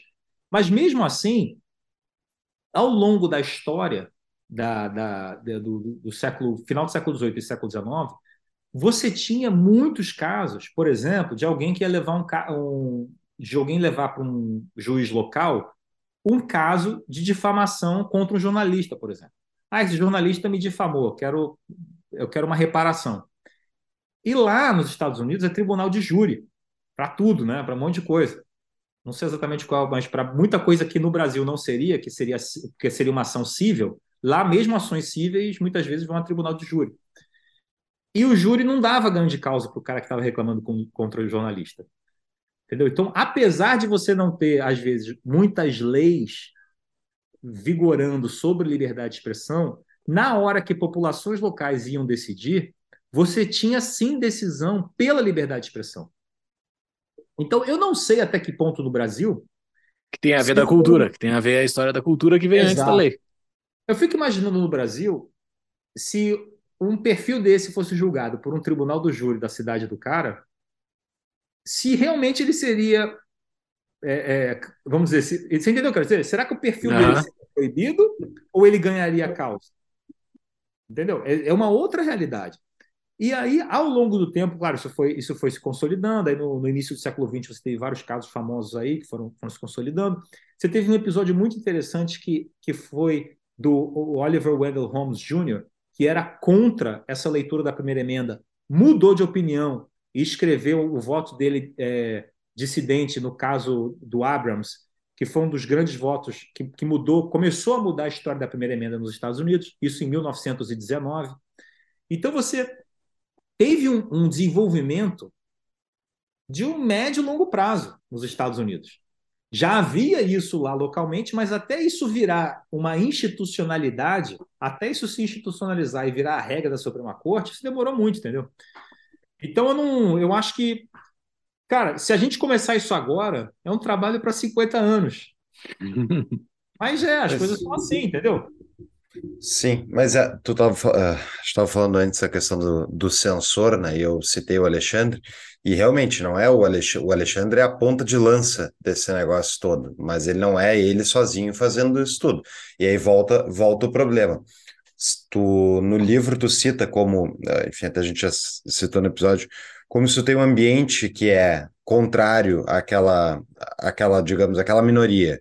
E daí tu vai passar uma lei para tentar proteger aquela minoria, proibindo liberdade de expressão, enfim, contra né, coisas que afetam aquela minoria. Na prática, o que deve acontecer é que aquela minoria, na verdade, ela vai ser punida pela lei, porque as pessoas que compõem o Estado e as leis e fazem as leis têm uma opinião contrária, então isso vai se reverter o negócio. A minha dúvida é: o Brasil parece não estar tá muito preocupado com liberdade de expressão. O, o, o que, e é, é isso é o que mais me preocupa, porque tem uma parte da população significativa, mais à esquerda, com certeza, e não só a esquerda, muito establishment, muitos jornalistas que estão aplaudindo de pé o que o STF está fazendo. Outro dia eu, vi, eu até postei no Twitter, eu vi o perfil Neoliberais, que é filiado lá, o Neoliberais americano, sei lá o quê. Os caras comemorando quando o STF tirou o acesso às contas de redes sociais do, do Nicolas e dos outros caras, sem acesso, sem o advogado da parte ter acesso ao, ao processo. E eu vi os caras dizendo, ah, que bom, isso. isso pô, até o neoliberalismo no Brasil é de esquerda. Então, como é que a gente vai conseguir reverter? isso está acontecendo. Isso aí está acontecendo pelo seguinte: a esquerda, os progressistas estão muito radicalizados, muito. Eles Inclusive, são radicalizados no Brasil. Mas, historicamente, estão é, mais radicalizados. Se você, isso tem pesquisa, inclusive. Então, por exemplo, pesquisa de, de opinião é, política. É, os republicanos se moderaram em várias áreas, inclusive, por exemplo, casamento gay, uma coisa uhum. que né, praticamente virou senso comum. E, no entanto, a esquerda se radicalizou e se extremou mais. Né? A esquerda é, caminhou mais para a extrema esquerda do que a de. Muito embora você vai ler ou vai ouvir um esquerdista falando, ele acha que a ameaça do mundo é a extrema-direita. É, exato. É, é, é, curioso isso. E eu realmente acho que essas pessoas estão é, acreditando na questão da ameaça à democracia. Então elas acham que meio que vale tudo. E, inclusive, teve uma decisão do STF, agora não sei se foi do Alexandre de Moraes ou se foi de, se foi de outro juiz, que compara com a Alemanha nazista dos anos 30. Uhum. Assim, que é uma coisa que, é, para mim, é no, no, totalmente incabível. Inclusive, a pergunta que eu faria é o seguinte: vem cá, tudo bem, digamos que a gente seja a Alemanha. Por que, que nós somos a dos anos 30, que ele falou do, do Chamberlain e tal, do, do, do appeasement né, e tal? Por que, que nós somos dos anos 30 e não dos anos 20? Uhum. Ué, podemos ser talvez dos anos 20. Se a gente for a Alemanha dos anos 20, será que realmente convém censurar, como a gente está fazendo? Porque a Alemanha dos anos 20 era outra coisa. Né? O Hitler ficou bastante famoso com o Beer Hall Putsch, lá, com a tentativa de golpe de 1923. Então, assim, tem certeza que está tomando. Você tem certeza que está lendo a história corretamente, tomando as medidas corretas? Então, por exemplo, a pergunta que eu sempre faço: imagina que daqui a 20 anos Vamos pegar o seguinte fato: daqui a 20 anos, ou 30, o. Como é que é o nome daquele? É o Daniel Silveira, né? Aquele deputado. Uhum. Daniel Silveira seja eleito presidente da República. Vamos supor. Não acho que seja uma coisa boa, tá, para o Brasil, mas vamos Também supor. Acho. acho que seria bem ruim, mas vamos supor esse fato. E acho que mais de 50% dos brasileiros acham isso, tomara. Não, beleza. mas vamos supor esse fato, essa, essa, essa hipótese esse fato hipotético.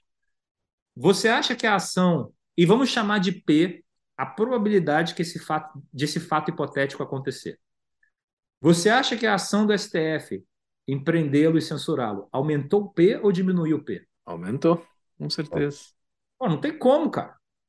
Tem como, porque assim, se o cara mata alguém, rouba, você tem um amplo consenso social de que o cara merece Aliás, o hum. consenso brasileiro é de que o cara merece muito mais cadeia do que alguém pega hoje no Brasil.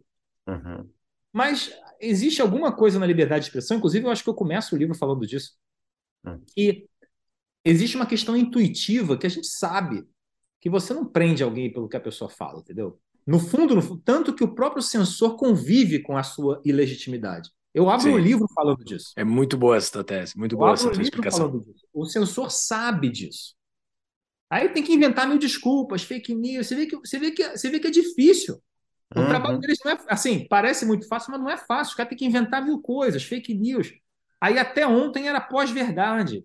Pós-verdade não colou, tiveram que inventar outra palavra e tal.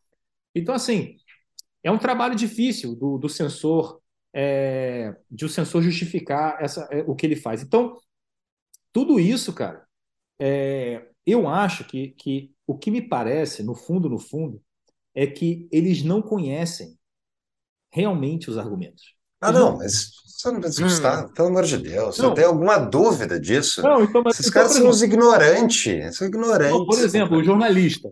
O jornalista, se você chegar para ele e falar o seguinte, pô, existe um argumento que diz o contrário, que diz que a, a ampla liberdade de expressão, na verdade, protege a democracia. Mesmo a liberdade de expressão para quem quer acabar com a democracia.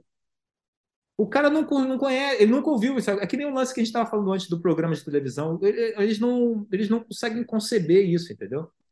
Então, é parte do nosso trabalho, eu acho, é promover essas ideias, é levar as ideias. É o seguinte, cara, existe um argumento contrário a isso. Existe um argumento que diz que quando existe que, vamos dizer, a liberdade de expressão é uma coisa um pouco mais intuitiva, que a gente percebe a injustiça de você fazer isso, e a partir do momento que você começa a aprender gente, as pessoas começam a ver, peraí, eu discordo de tudo que o Daniel Silveira diz, mas você não pode fazer o que você está fazendo.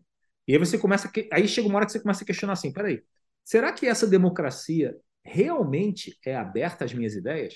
Uhum. E se o próximo for eu? Não é isso? É o que todo mundo começa a pensar. E aí, com isso, você tem o um efeito contrário, que é o combate ao antidemocrata, vamos dizer, acaba prejudicando ainda mais a democracia. Por isso que no livro eu chamo esse argumento de gambito da democracia.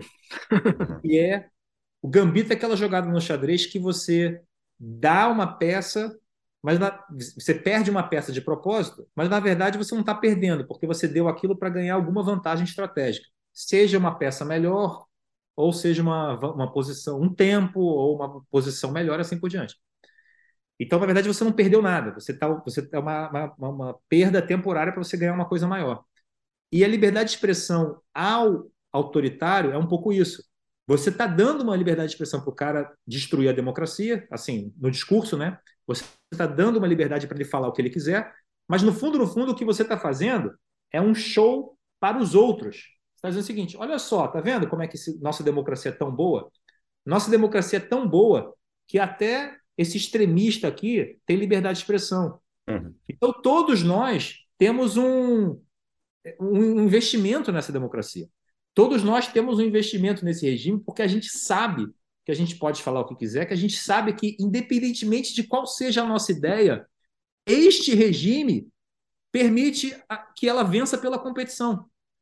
Entendeu? Enquanto que, se você disser que a minha ideia não vence pela competição democrática, qual é a única saída que você está me dando? Entendeu? É a via autoritária. Sim.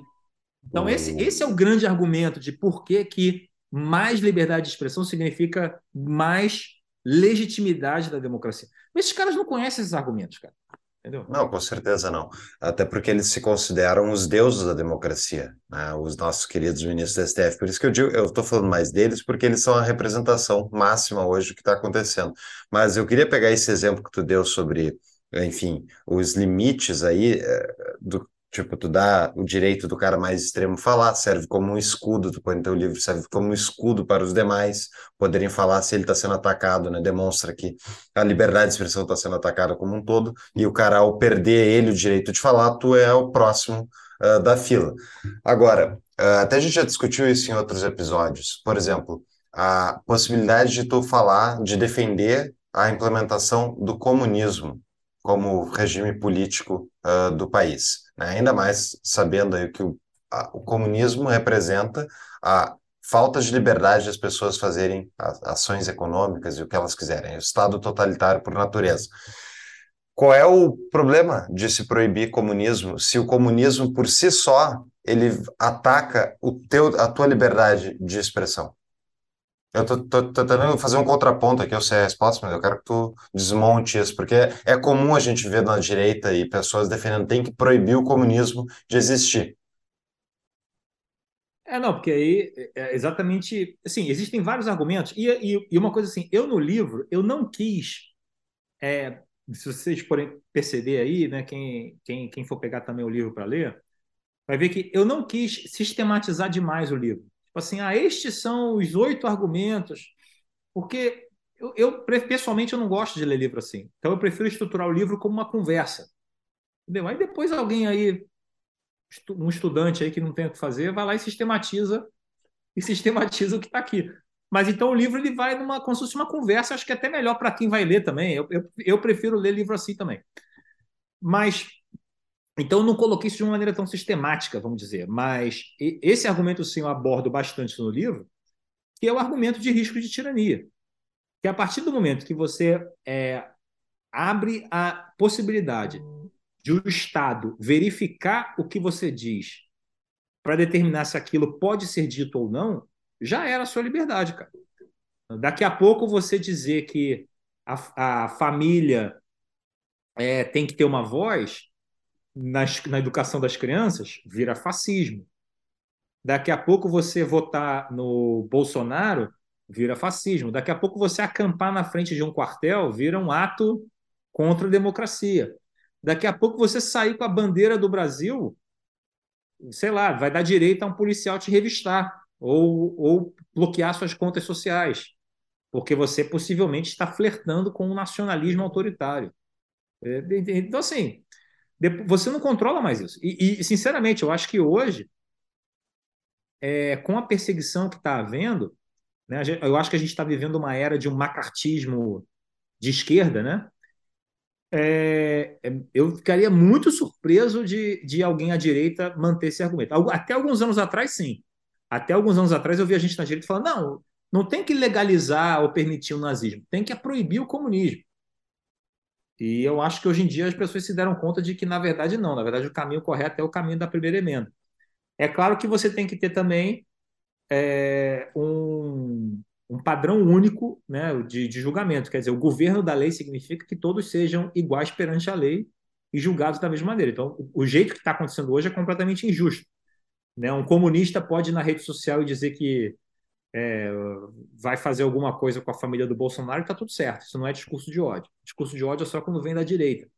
Então, esse, esse padrão duplo de julgamento ele gera um sentimento de injustiça que é muito prejudicial também para a legitimidade da democracia. É, então, isso sim precisa ser resolvido. Mas não vai ser resolvido proibindo o comunismo. Eu, só, eu seria contra essa, essa, ideia exatamente por isso, por causa dos riscos de tirania, que são óbvios, óbvios né? O que está acontecendo hoje é muito óbvio. Uh, durante o teu livro, tu defende a que essa defesa atual da liberdade de expressão está pendendo um pouco, um pouco não, ela pende para o lado da direita hoje. Tu faz a dicotomia direita-esquerda, uh, por que, que seria tão contrário à esquerda? Durante toda essa nossa conversa aqui, a gente pendeu muito. Nós e eles esquerda, né? Nós defendemos a liberdade de expressão e eles esquerda. Por que que ocorre esse fenômeno? Esse fenômeno não é só um brasileiro, né? Ele é fenômeno mundial. A esquerda buscando um maior controle. Isso é isso é natural da esquerda? Olha, eu não sei se é tão natural da esquerda. É, assim, no é porque, é porque realmente assim, a esquerda no Brasil é um problema, né? O Brasil não tem uma, uma tradição de esquerda liberal, como você tem nos Estados Unidos, por exemplo, que inclusive é parte do, do tema do livro que eu vou indicar no final aqui. Teria o falecido PSDB, né? É, mas também não é. Mas também não era assim. Era uma esquerda à esquerda do que seria uma esquerda liberal, entendeu? Você não tem uma esquerda no Brasil realmente. É, de, por exemplo, é raro você encontrar à esquerda alguém que realmente defenda a liberdade de expressão dos bolsonaristas. É raro. PCO. Ah, sim, PCO. É, mas, é, mas aí o PCO é antiliberal com todo o resto, praticamente. Então é um. Até que não, né? Acho, acho que eles defendem os aplicativos, sei lá. Tem... Eles defendem armamento civil. É, armamento civil, segunda emenda aí. Então, é, você tem essa, essa exceção, mas no geral, você não tem isso no Brasil. Então, Sim, eles são zero ponto traço. Eles não, não e eles são, revolu eles são revolucionários também, eles querem armamento civil para poder fazer a revolução comunista. E matar burguês. É, matar burguês. Não, é, não é porque eles são bonzinhos. mas é interessante essa dicotomia, é né, Gustavo? Mas deixa eu só pontuar aqui que é interessante isso. Se você for olhar a história da liberdade de expressão nos Estados Unidos no século XX, os grandes expoentes da luta pela liberdade de expressão eram de esquerda. A liberdade de expressão é o, Glenn Greenwald fala bastante sobre isso também, mas era uma, um, um, valor da esquerda. É, tanto que os primeiros casos, olha, os três casos que foram julgados em 1919, né, do Schenck, do Eugene Debs e do Abrams, os três eram socialistas e comunistas.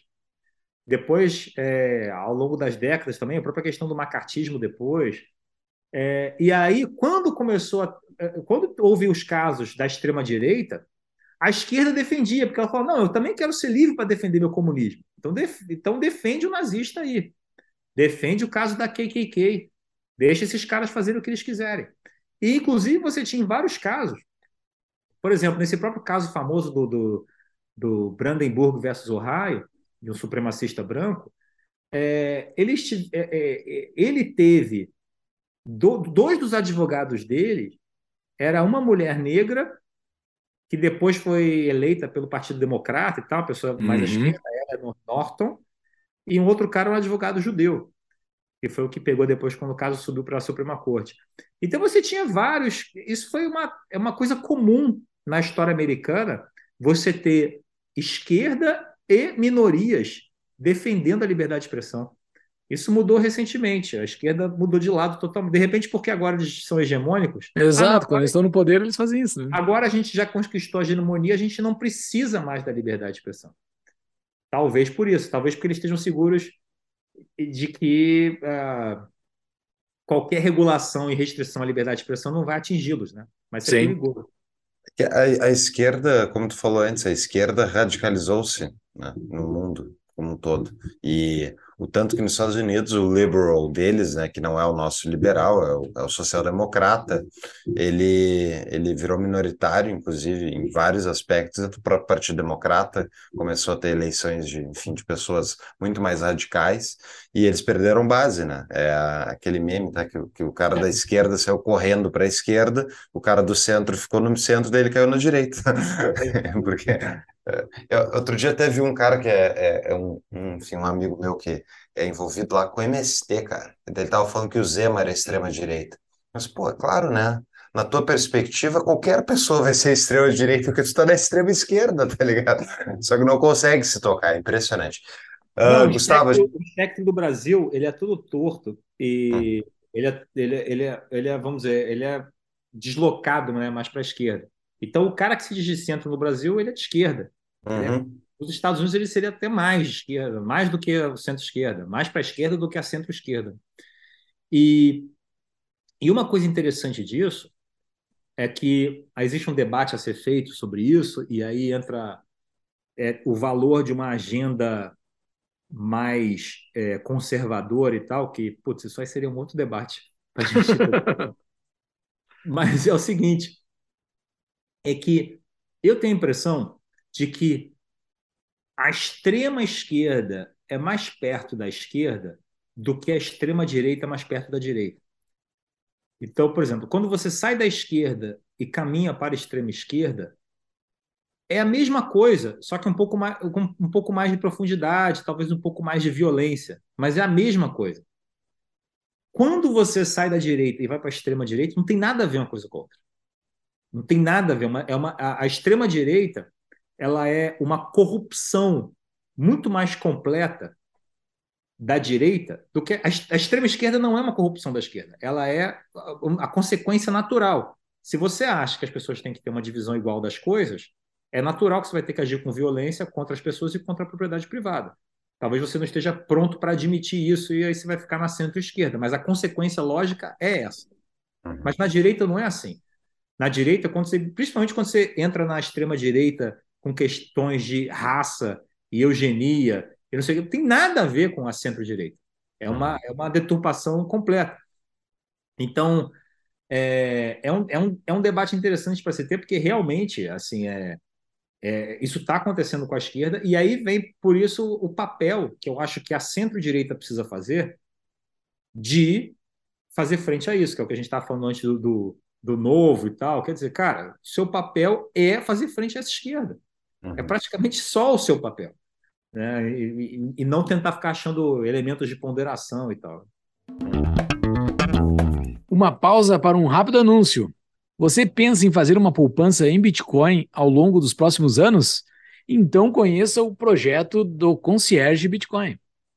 Esse projeto serve para apresentar os ciclos de mercado do ativo, explicar os incentivos econômicos que o sistema detém para continuar se valorizando no longo prazo, auxiliar em como comprar, armazenar e transferir de forma individual e segura, explicar como funciona a legislação brasileira em relação ao sistema. Compre conosco e aprenda a usar a Cold Card, a melhor hardware wallet do mercado. Acesse tapadamainvisível.com.br barra BTC para um desconto exclusivo para os ouvintes do Tapa e saiba mais. Voltamos para o episódio. Bem. A gente tem os nossos patrões, né, Gustavo? Tu já sabe, a gente, esses patrões fazem perguntas para os nossos convidados. A gente tem umas perguntas aqui. Vamos. Pergunta do Capitão Planeta. Gustavo, a liberdade de expressão em última análise não Pergunta que eu não fiz. Só, só para dizer, Capitão Planeta, por valorizar você como seu nosso patrão, essa seria a pergunta que eu iria fazer para o Gustavo. Me segurei para ser dita agora. Muito bem. Capitão Planeta, então. Gustavo, a liberdade de expressão, em última análise, não seria apenas mais um direito derivado do direito à propriedade privada? Sendo derivado da propriedade privada, qualquer ato que não ameace a propriedade privada, como injúrias, calúnias, difamações e até ameaças sem a concretização provável, estariam dentro da liberdade de expressão? Olha, eu, eu, eu, eu já eu pensei nisso. Eu acho até que eu cito eu não lembro se, eu, se entrou na versão final do livro. É um texto da Ayn Rand que fala exatamente sobre isso quando ela está falando da, dos movimentos em Berkeley por liberdade de expressão e tal, época de guerra do Vietnã. E eu, eu, vejo, eu vejo com bons olhos um argumento que diz assim: cara, não existe liberdade de expressão em área pública. Área pública é para você circular, é para a gente fazer o máximo. É, é um argumento randiano que eu acho interessante. A área pública é para o é máximo denominador comum. Você não tem liberdade em área pública. Na área pública você está circulando. Agora, na sua casa, você tem liberdade. Na sua casa você fala o que você quiser. Então, a liberdade de expressão é uma questão de propriedade. E aí, claro, questão de é, difamação, eventualmente, né? que é um tema bem contencioso aí entre liberais e libertários, né? Mas eu, eu no livro defendo que eu acho que existe sim a difamação. Muito embora não seja o que, o que, o que existe no Brasil hoje, mas eu defendo que sim. Então, eu acho que eu acho que em, em diversos momentos do debate sobre liberdade de expressão, você consegue reduzir a uma questão de propriedade. O problema cara, é que os, os princípios eles são quase como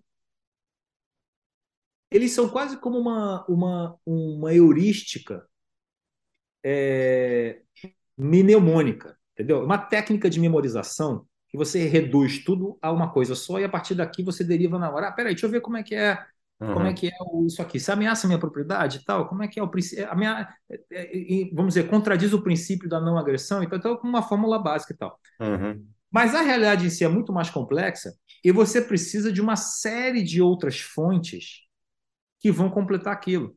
E aí entra a crítica é, conservadora ao libertarianismo, que vem trazer o seguinte, cara, mas as questões culturais, as questões de tradição que completam que complementam a aplicação desse princípio na prática. Né? Então, por exemplo, deixa eu dar um exemplo. Você vai para um, um restaurante onde você sempre toma uma cerveja. Aí você senta ali e fala: ah, dá uma cerveja, por favor. Aí o cara traz a cerveja, tá, ah, traz a conta. Aí na hora que o cara traz a conta, ele coloca lá um milhão de dólares. Um milhão não, vamos botar um bilhão de dólares. Vamos botar mais, podemos botar mais um milhão de dólares na conta. Você fala assim, pô, mas que loucura, cara, um milhão de dólares. Você não, você não perguntou o preço antes, a cerveja aqui custa um bilhão de dólares. Não, mas peraí, você não pode me cobrar isso. Não, aí o cara fica na. Não, a propriedade é minha, a cerveja é minha, eu vendo por quanto eu quiser, você não perguntou o preço. É um problema seu, eu subi que você sabia. Ah, mas cadê o cardápio? Não, o cardápio está ali, ó, naquele cantinho ali, tá? E de repente até tava. Você não. Então, o problema disso tudo é o seguinte: é obviamente que ele não pode te cobrar um milhão por aquilo. Mas por que não? Não é o princípio da propriedade que vai te dar essa resposta. O que vai te dar essa resposta é o common law. São as coisas que vão evoluindo ao longo do tempo, que vão dizer o seguinte: não, peraí, existe uma expectativa do preço. Se você já sabe, existe, existe primeiro a boa-fé, vem antes de tudo, existe a boa-fé. A segunda coisa é a expectativa do preço. Se você já sabe que o cara espera um preço, você não pode fazer uma pegadinha com o cara.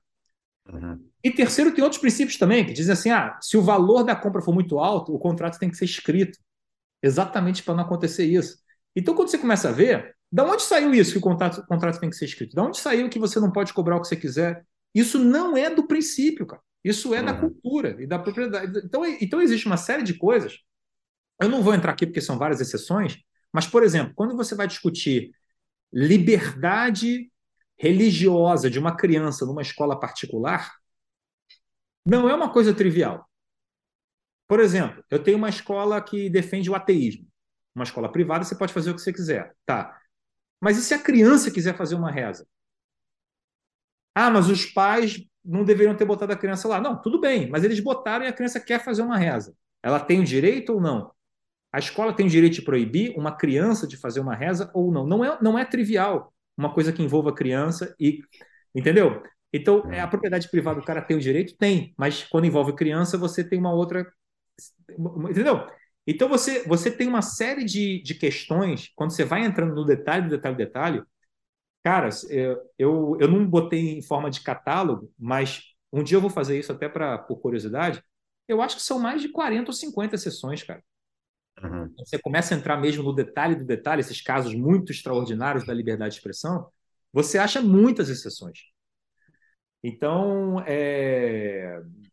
concordo com você. Existe um, um, você consegue resumir bastante coisa com a questão da propriedade privada, consegue.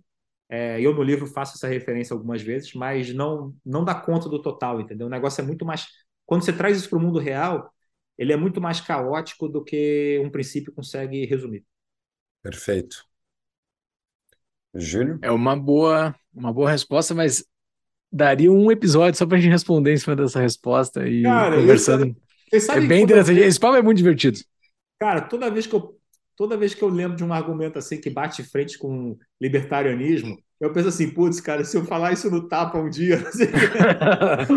Não, estamos aqui para construir pontes e não para criar muros. Não, então mas vamos a gente tem conectar. Marcar, mas eu, pô, mas eu super toparia marcar um debate porque essas coisas também elas é... Longe de mim querer fazer um debate contigo. Eu só queria expor argumentos não, e elas são, argumentos. Elas, elas são difíceis, sabe? E, não, e, é, tem, é... É, é, complexo. Eu também tô, também tô aprendendo sobre isso. Cara. Isso aí, eu, eu no, quando eu encerro o livro, a última no livro acaba com os agradecimentos. Nos agradecimentos eu falo isso. Eu falo, olha, também confio no leitor para tirar o que concorda e o que não concorda, entendeu? Também assim, uhum. é, é, um tema. Ninguém tem resposta para tudo em liberdade de expressão. A Suprema Corte Sim. toda hora julga, julga um caso novo, é assim mesmo. Uma outra pergunta do nosso, do nosso patrão, que o nick dele é Frian Capistan, ele pergunta: Gustavo, onde começa a desconstrução da posição iluminista atribuída a Voltaire. Defenderei até a morte seu direito de falar um, um monte de M e começar o retorno ao absolutismo, agora coberto com o manto da democracia. Isso aí começa na autoestima de todos os seres humanos. Todo mundo é sujeito a isso.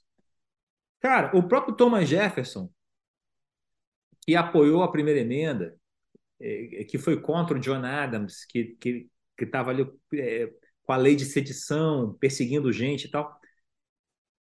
Ele próprio dizem que depois, um grande defensor da liberdade de expressão, que ele próprio depois foi atrás e, e perseguiu jornalistas que criticavam ele.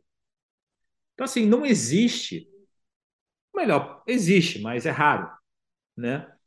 A alma superior que vai que com poder para silenciar alguém vai aturar alguém enchendo seu saco, cara. Exato. E não vai acontecer. Entendeu? Então é por isso. E aí, novamente, entra a visão. Sentiram que hoje eu estou bem conservador. Uhum.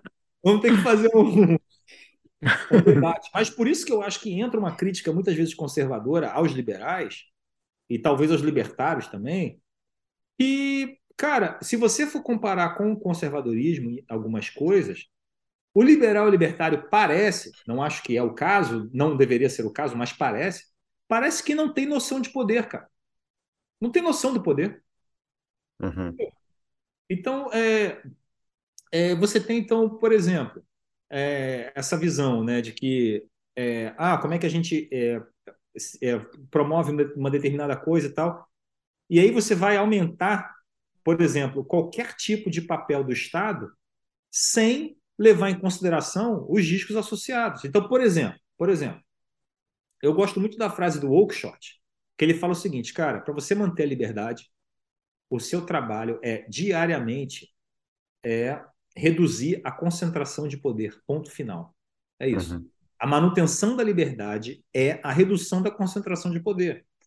Então não é, entendeu? É, não é. Novamente aqui, eu sei que certamente não, não foi essa a ideia da pessoa que fez a pergunta, mas novamente, não é movimento, partido, ah, vamos eleger as pessoas certas. Sei que isso ajuda, claro, mas eu não, eu não posso contar com a virtude da pessoa. Eu tenho que contar com um sistema de freios e contrapesos. Eu tenho que contar que para cada Lula que exista, exista um Bolsonaro.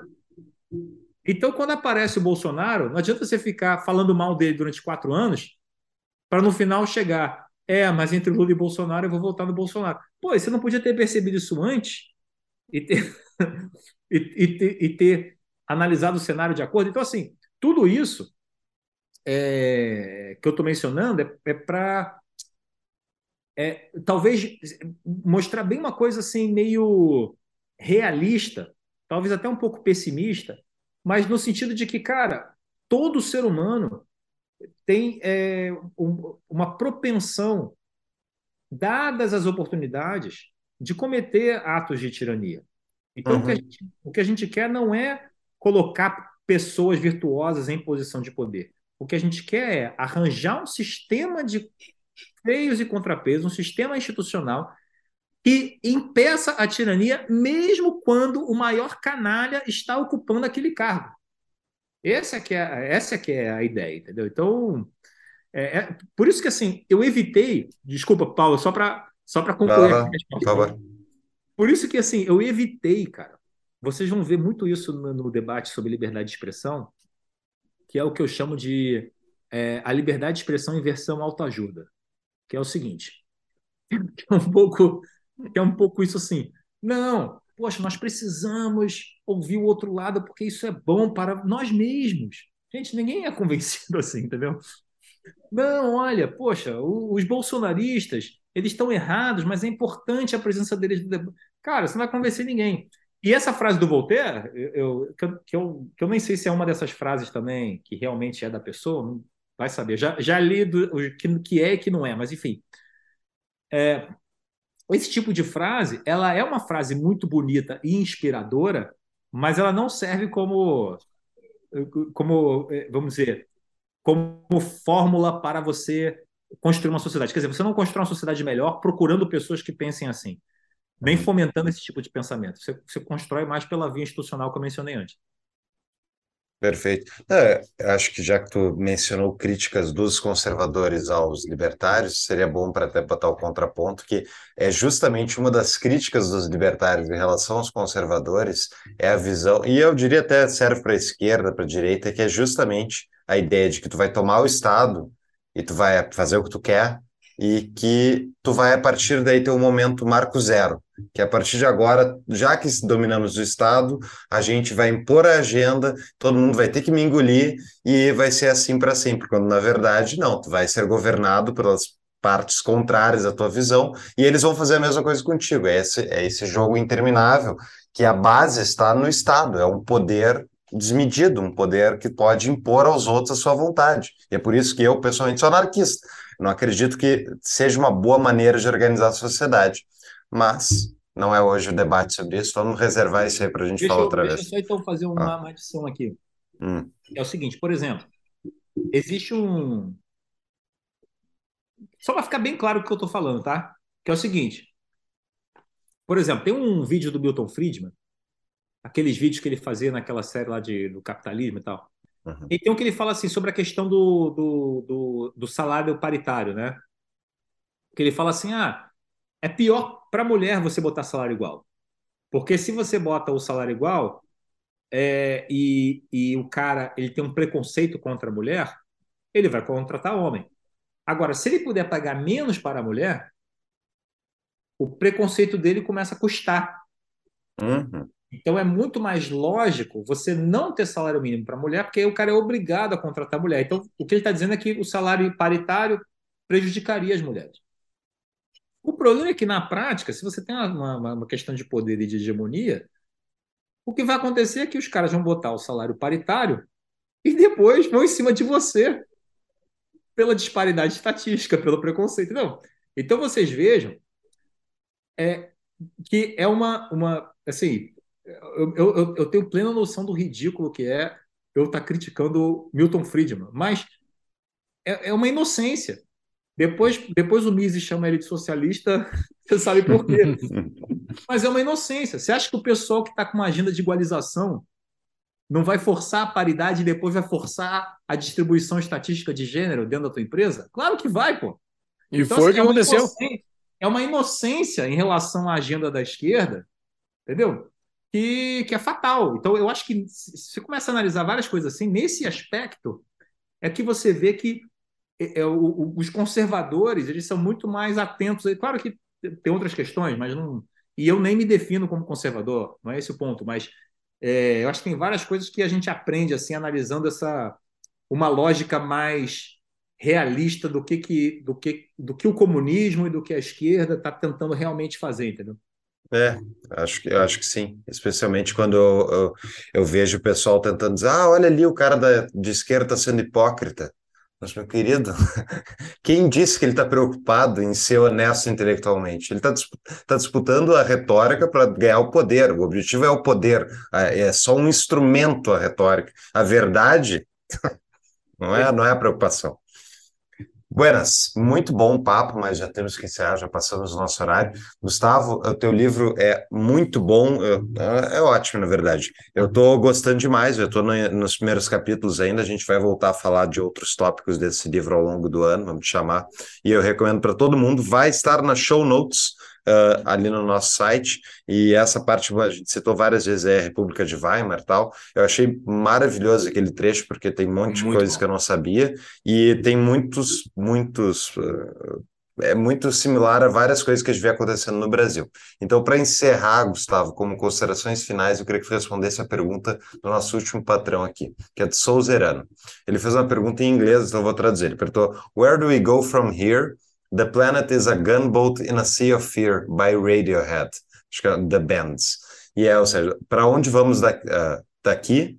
O planeta é uma. Eu até botei aqui, é uma. É uma. É gunboat, é tipo. Gunboat é, uma, é um navio de guerra. O planeta é um planeta. O planeta é um navio de guerra em um mar de medo. Uh, enfim, como é para onde é que a gente vai? Faz o teu exercício de futurologia aí para o Brasil, porque tem muita gente preocupada. Olha, no, no primeiro episódio do Tapa, foi a, quando mais ou menos a, a, o Bolsonaro tinha ganhado, né? E aí, eu lembro que eu até fiz uma previsão. Falei, cara, a esquerda está vindo muito forte. Episódio 82, em maio de 2020. Isso, falei, cara, a esquerda está vindo muito forte, cara. Narrativa, não sei o quê, está vindo muito forte. Aí depois, no outro tapa, foi quando?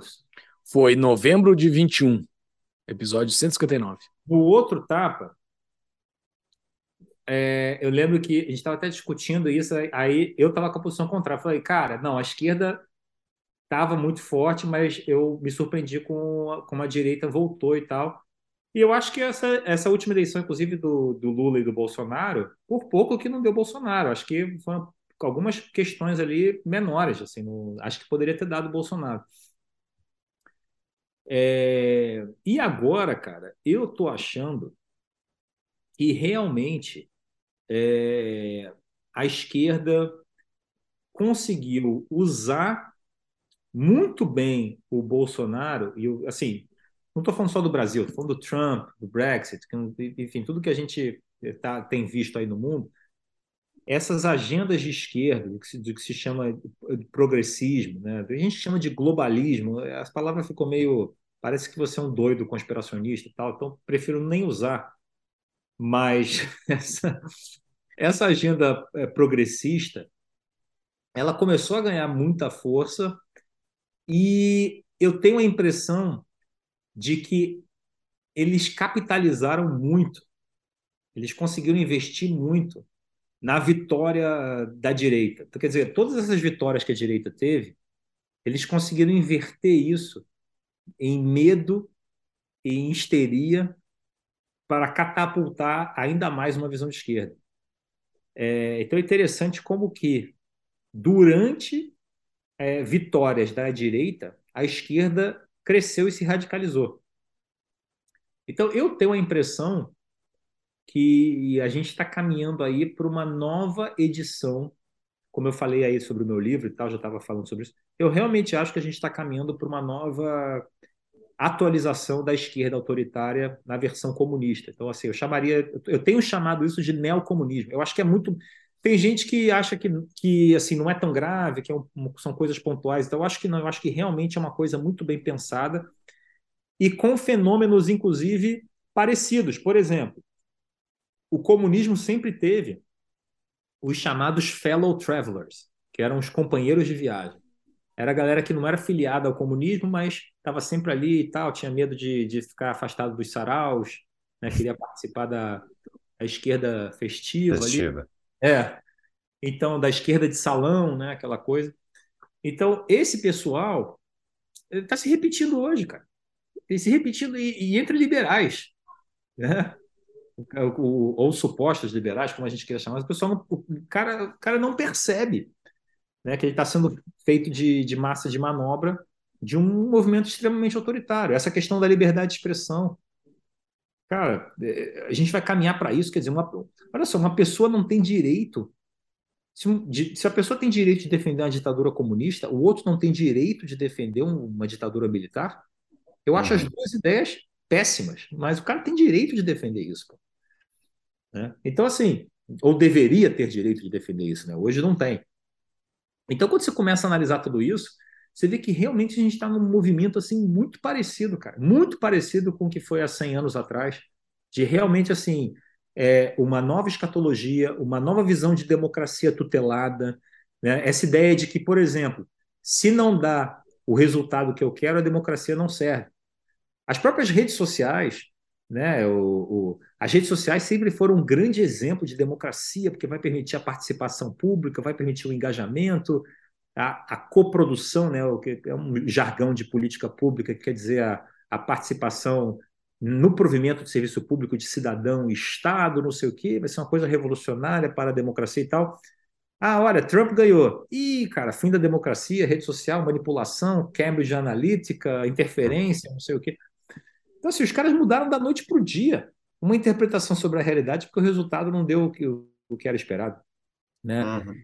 Então, é, e falam abertamente isso, né? As pessoas que não têm cultura para entender, para diferenciar o que é fake news e o que não é. Né? Enfim, eles têm, né? Uhum. Então, cara, é um negócio assim muito impressionante que está acontecendo e por isso que eu acho que realmente é o, é o, o desafio aí dos próximos anos. Eu acho que, claro, o negócio está tão dinâmico que isso vai ter uma reação também. Então não dá para fazer grandes previsões. Porque da mesma forma que você vai ter o comunismo passando o carro, e eu acho que eles estão passando o carro né, na, na, na, na, disputa ideológica, da mesma maneira que você tem isso, você tem uma reação.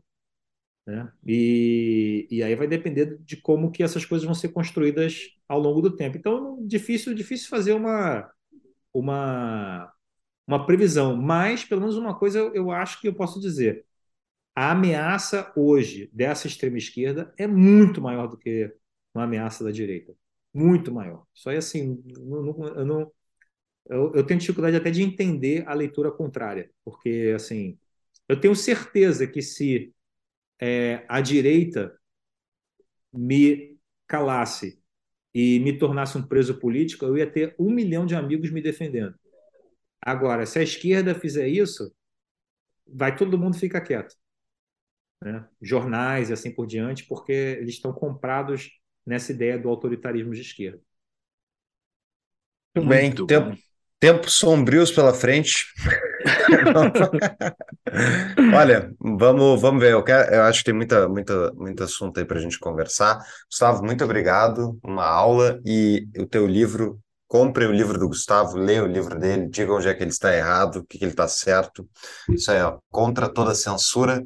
E, ah, e da ótima, até tenho que fazer um agradecimento público aqui, da Aves Rara, que é a editora de vocês. Eu tenho vários livros ali que eles enviaram para nós para a gente discutir, e que é uma, uma nova, nova editora que está com um selo que é engraçado, né? O selo deles é um voltado para um público direitoso, liberal, conservador. Então, eles identificaram, é, te, identificaram uma demanda de mercado aí, estão suprindo. Júlio? Não, era isso. Muito obrigado. Gustavo, tu gostaria de deixar outra dica de livro além do teu? E as tuas redes sociais, para o pessoal te seguir. Sim, minha rede social é o, é mesmo, GG Maltache. Aí tem. Eu tenho usado mais o Instagram, e, mas eu, eu voltei para o Twitter também.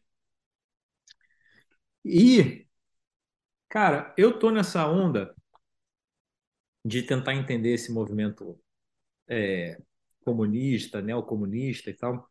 E eu tenho lido muitos é, autores dos anos 50, 60, que é, muitos dos quais eram comunistas e deixaram de ser.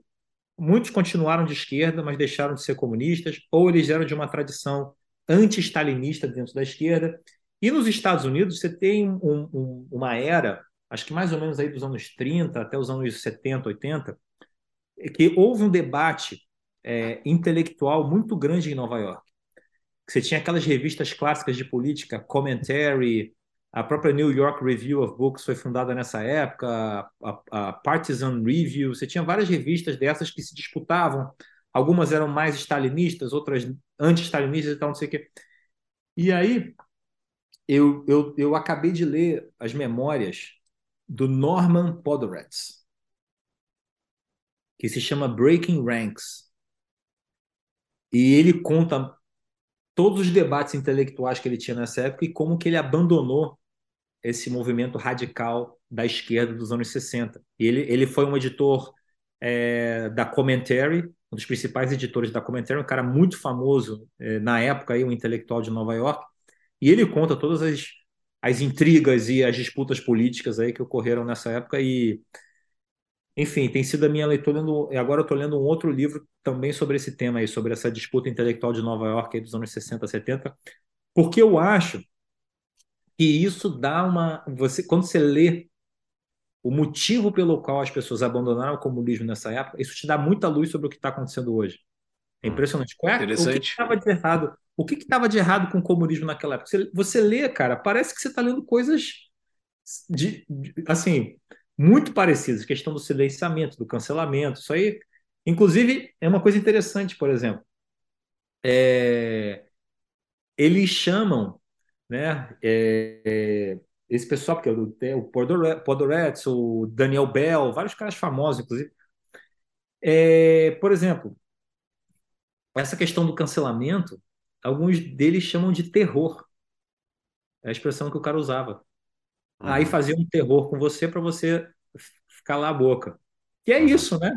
Uhum. Então, é provocar o medo de você perder seu emprego, medo de você perder sua reputação. Pra... Então, assim, muita coisa parecida com o que está acontecendo hoje. E espero que isso me ajude aqui a, a, a entender o que está acontecendo. Então, quem, quem tiver quem tiver interesse aí, fica, fica a dica. E além do que, é o seguinte, cara, esses caras escrevem bem pra cacete. Assim, nível de jornalismo de editor, que nem sei se existe hoje em dia. Pode ser injustiça minha, mas assim, realmente assim, coisa muito bem escrita e tal, é recomendo bastante Norman Podhoretz. Legal, vai estar no show notes. Que aula sobre liberdade de expressão. Muito obrigado, Gustavo, por bater esse papo conosco. Conversaremos ainda outras vezes este ano para seguir no teu livro, porque está muito bom, como o Fux falou, até o capítulo 3 está muito bom tu tem novas, novas terminologias que tu, tu, tu é um criador de termos na sociedade brasileira. Né? Uma tua eu escuto em tudo que é lugar, que é o antibolsonarismo psicótico, né? Essa pegou, todo mundo fala.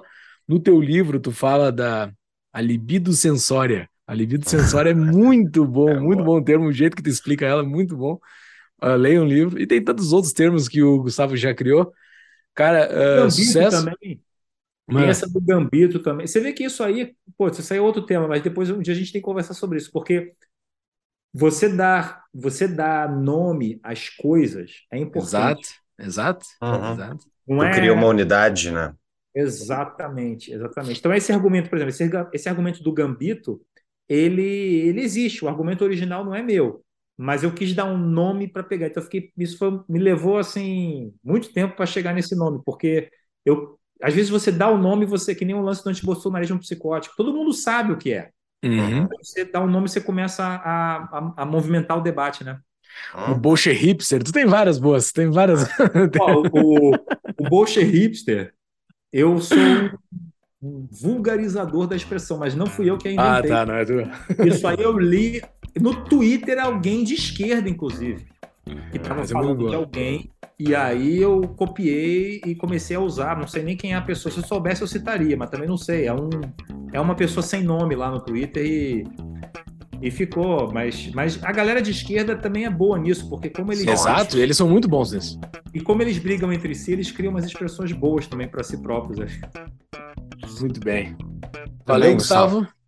Muito obrigado, até a Cara, próxima. Muito obrigado, adoro bater o papo com vocês. Ficarei aqui mais umas quatro horas tranquilamente. Mas tranquilo também. Tranquilamente. E vamos marcar outros aí, tá? Abraço. Vamos marcar sim.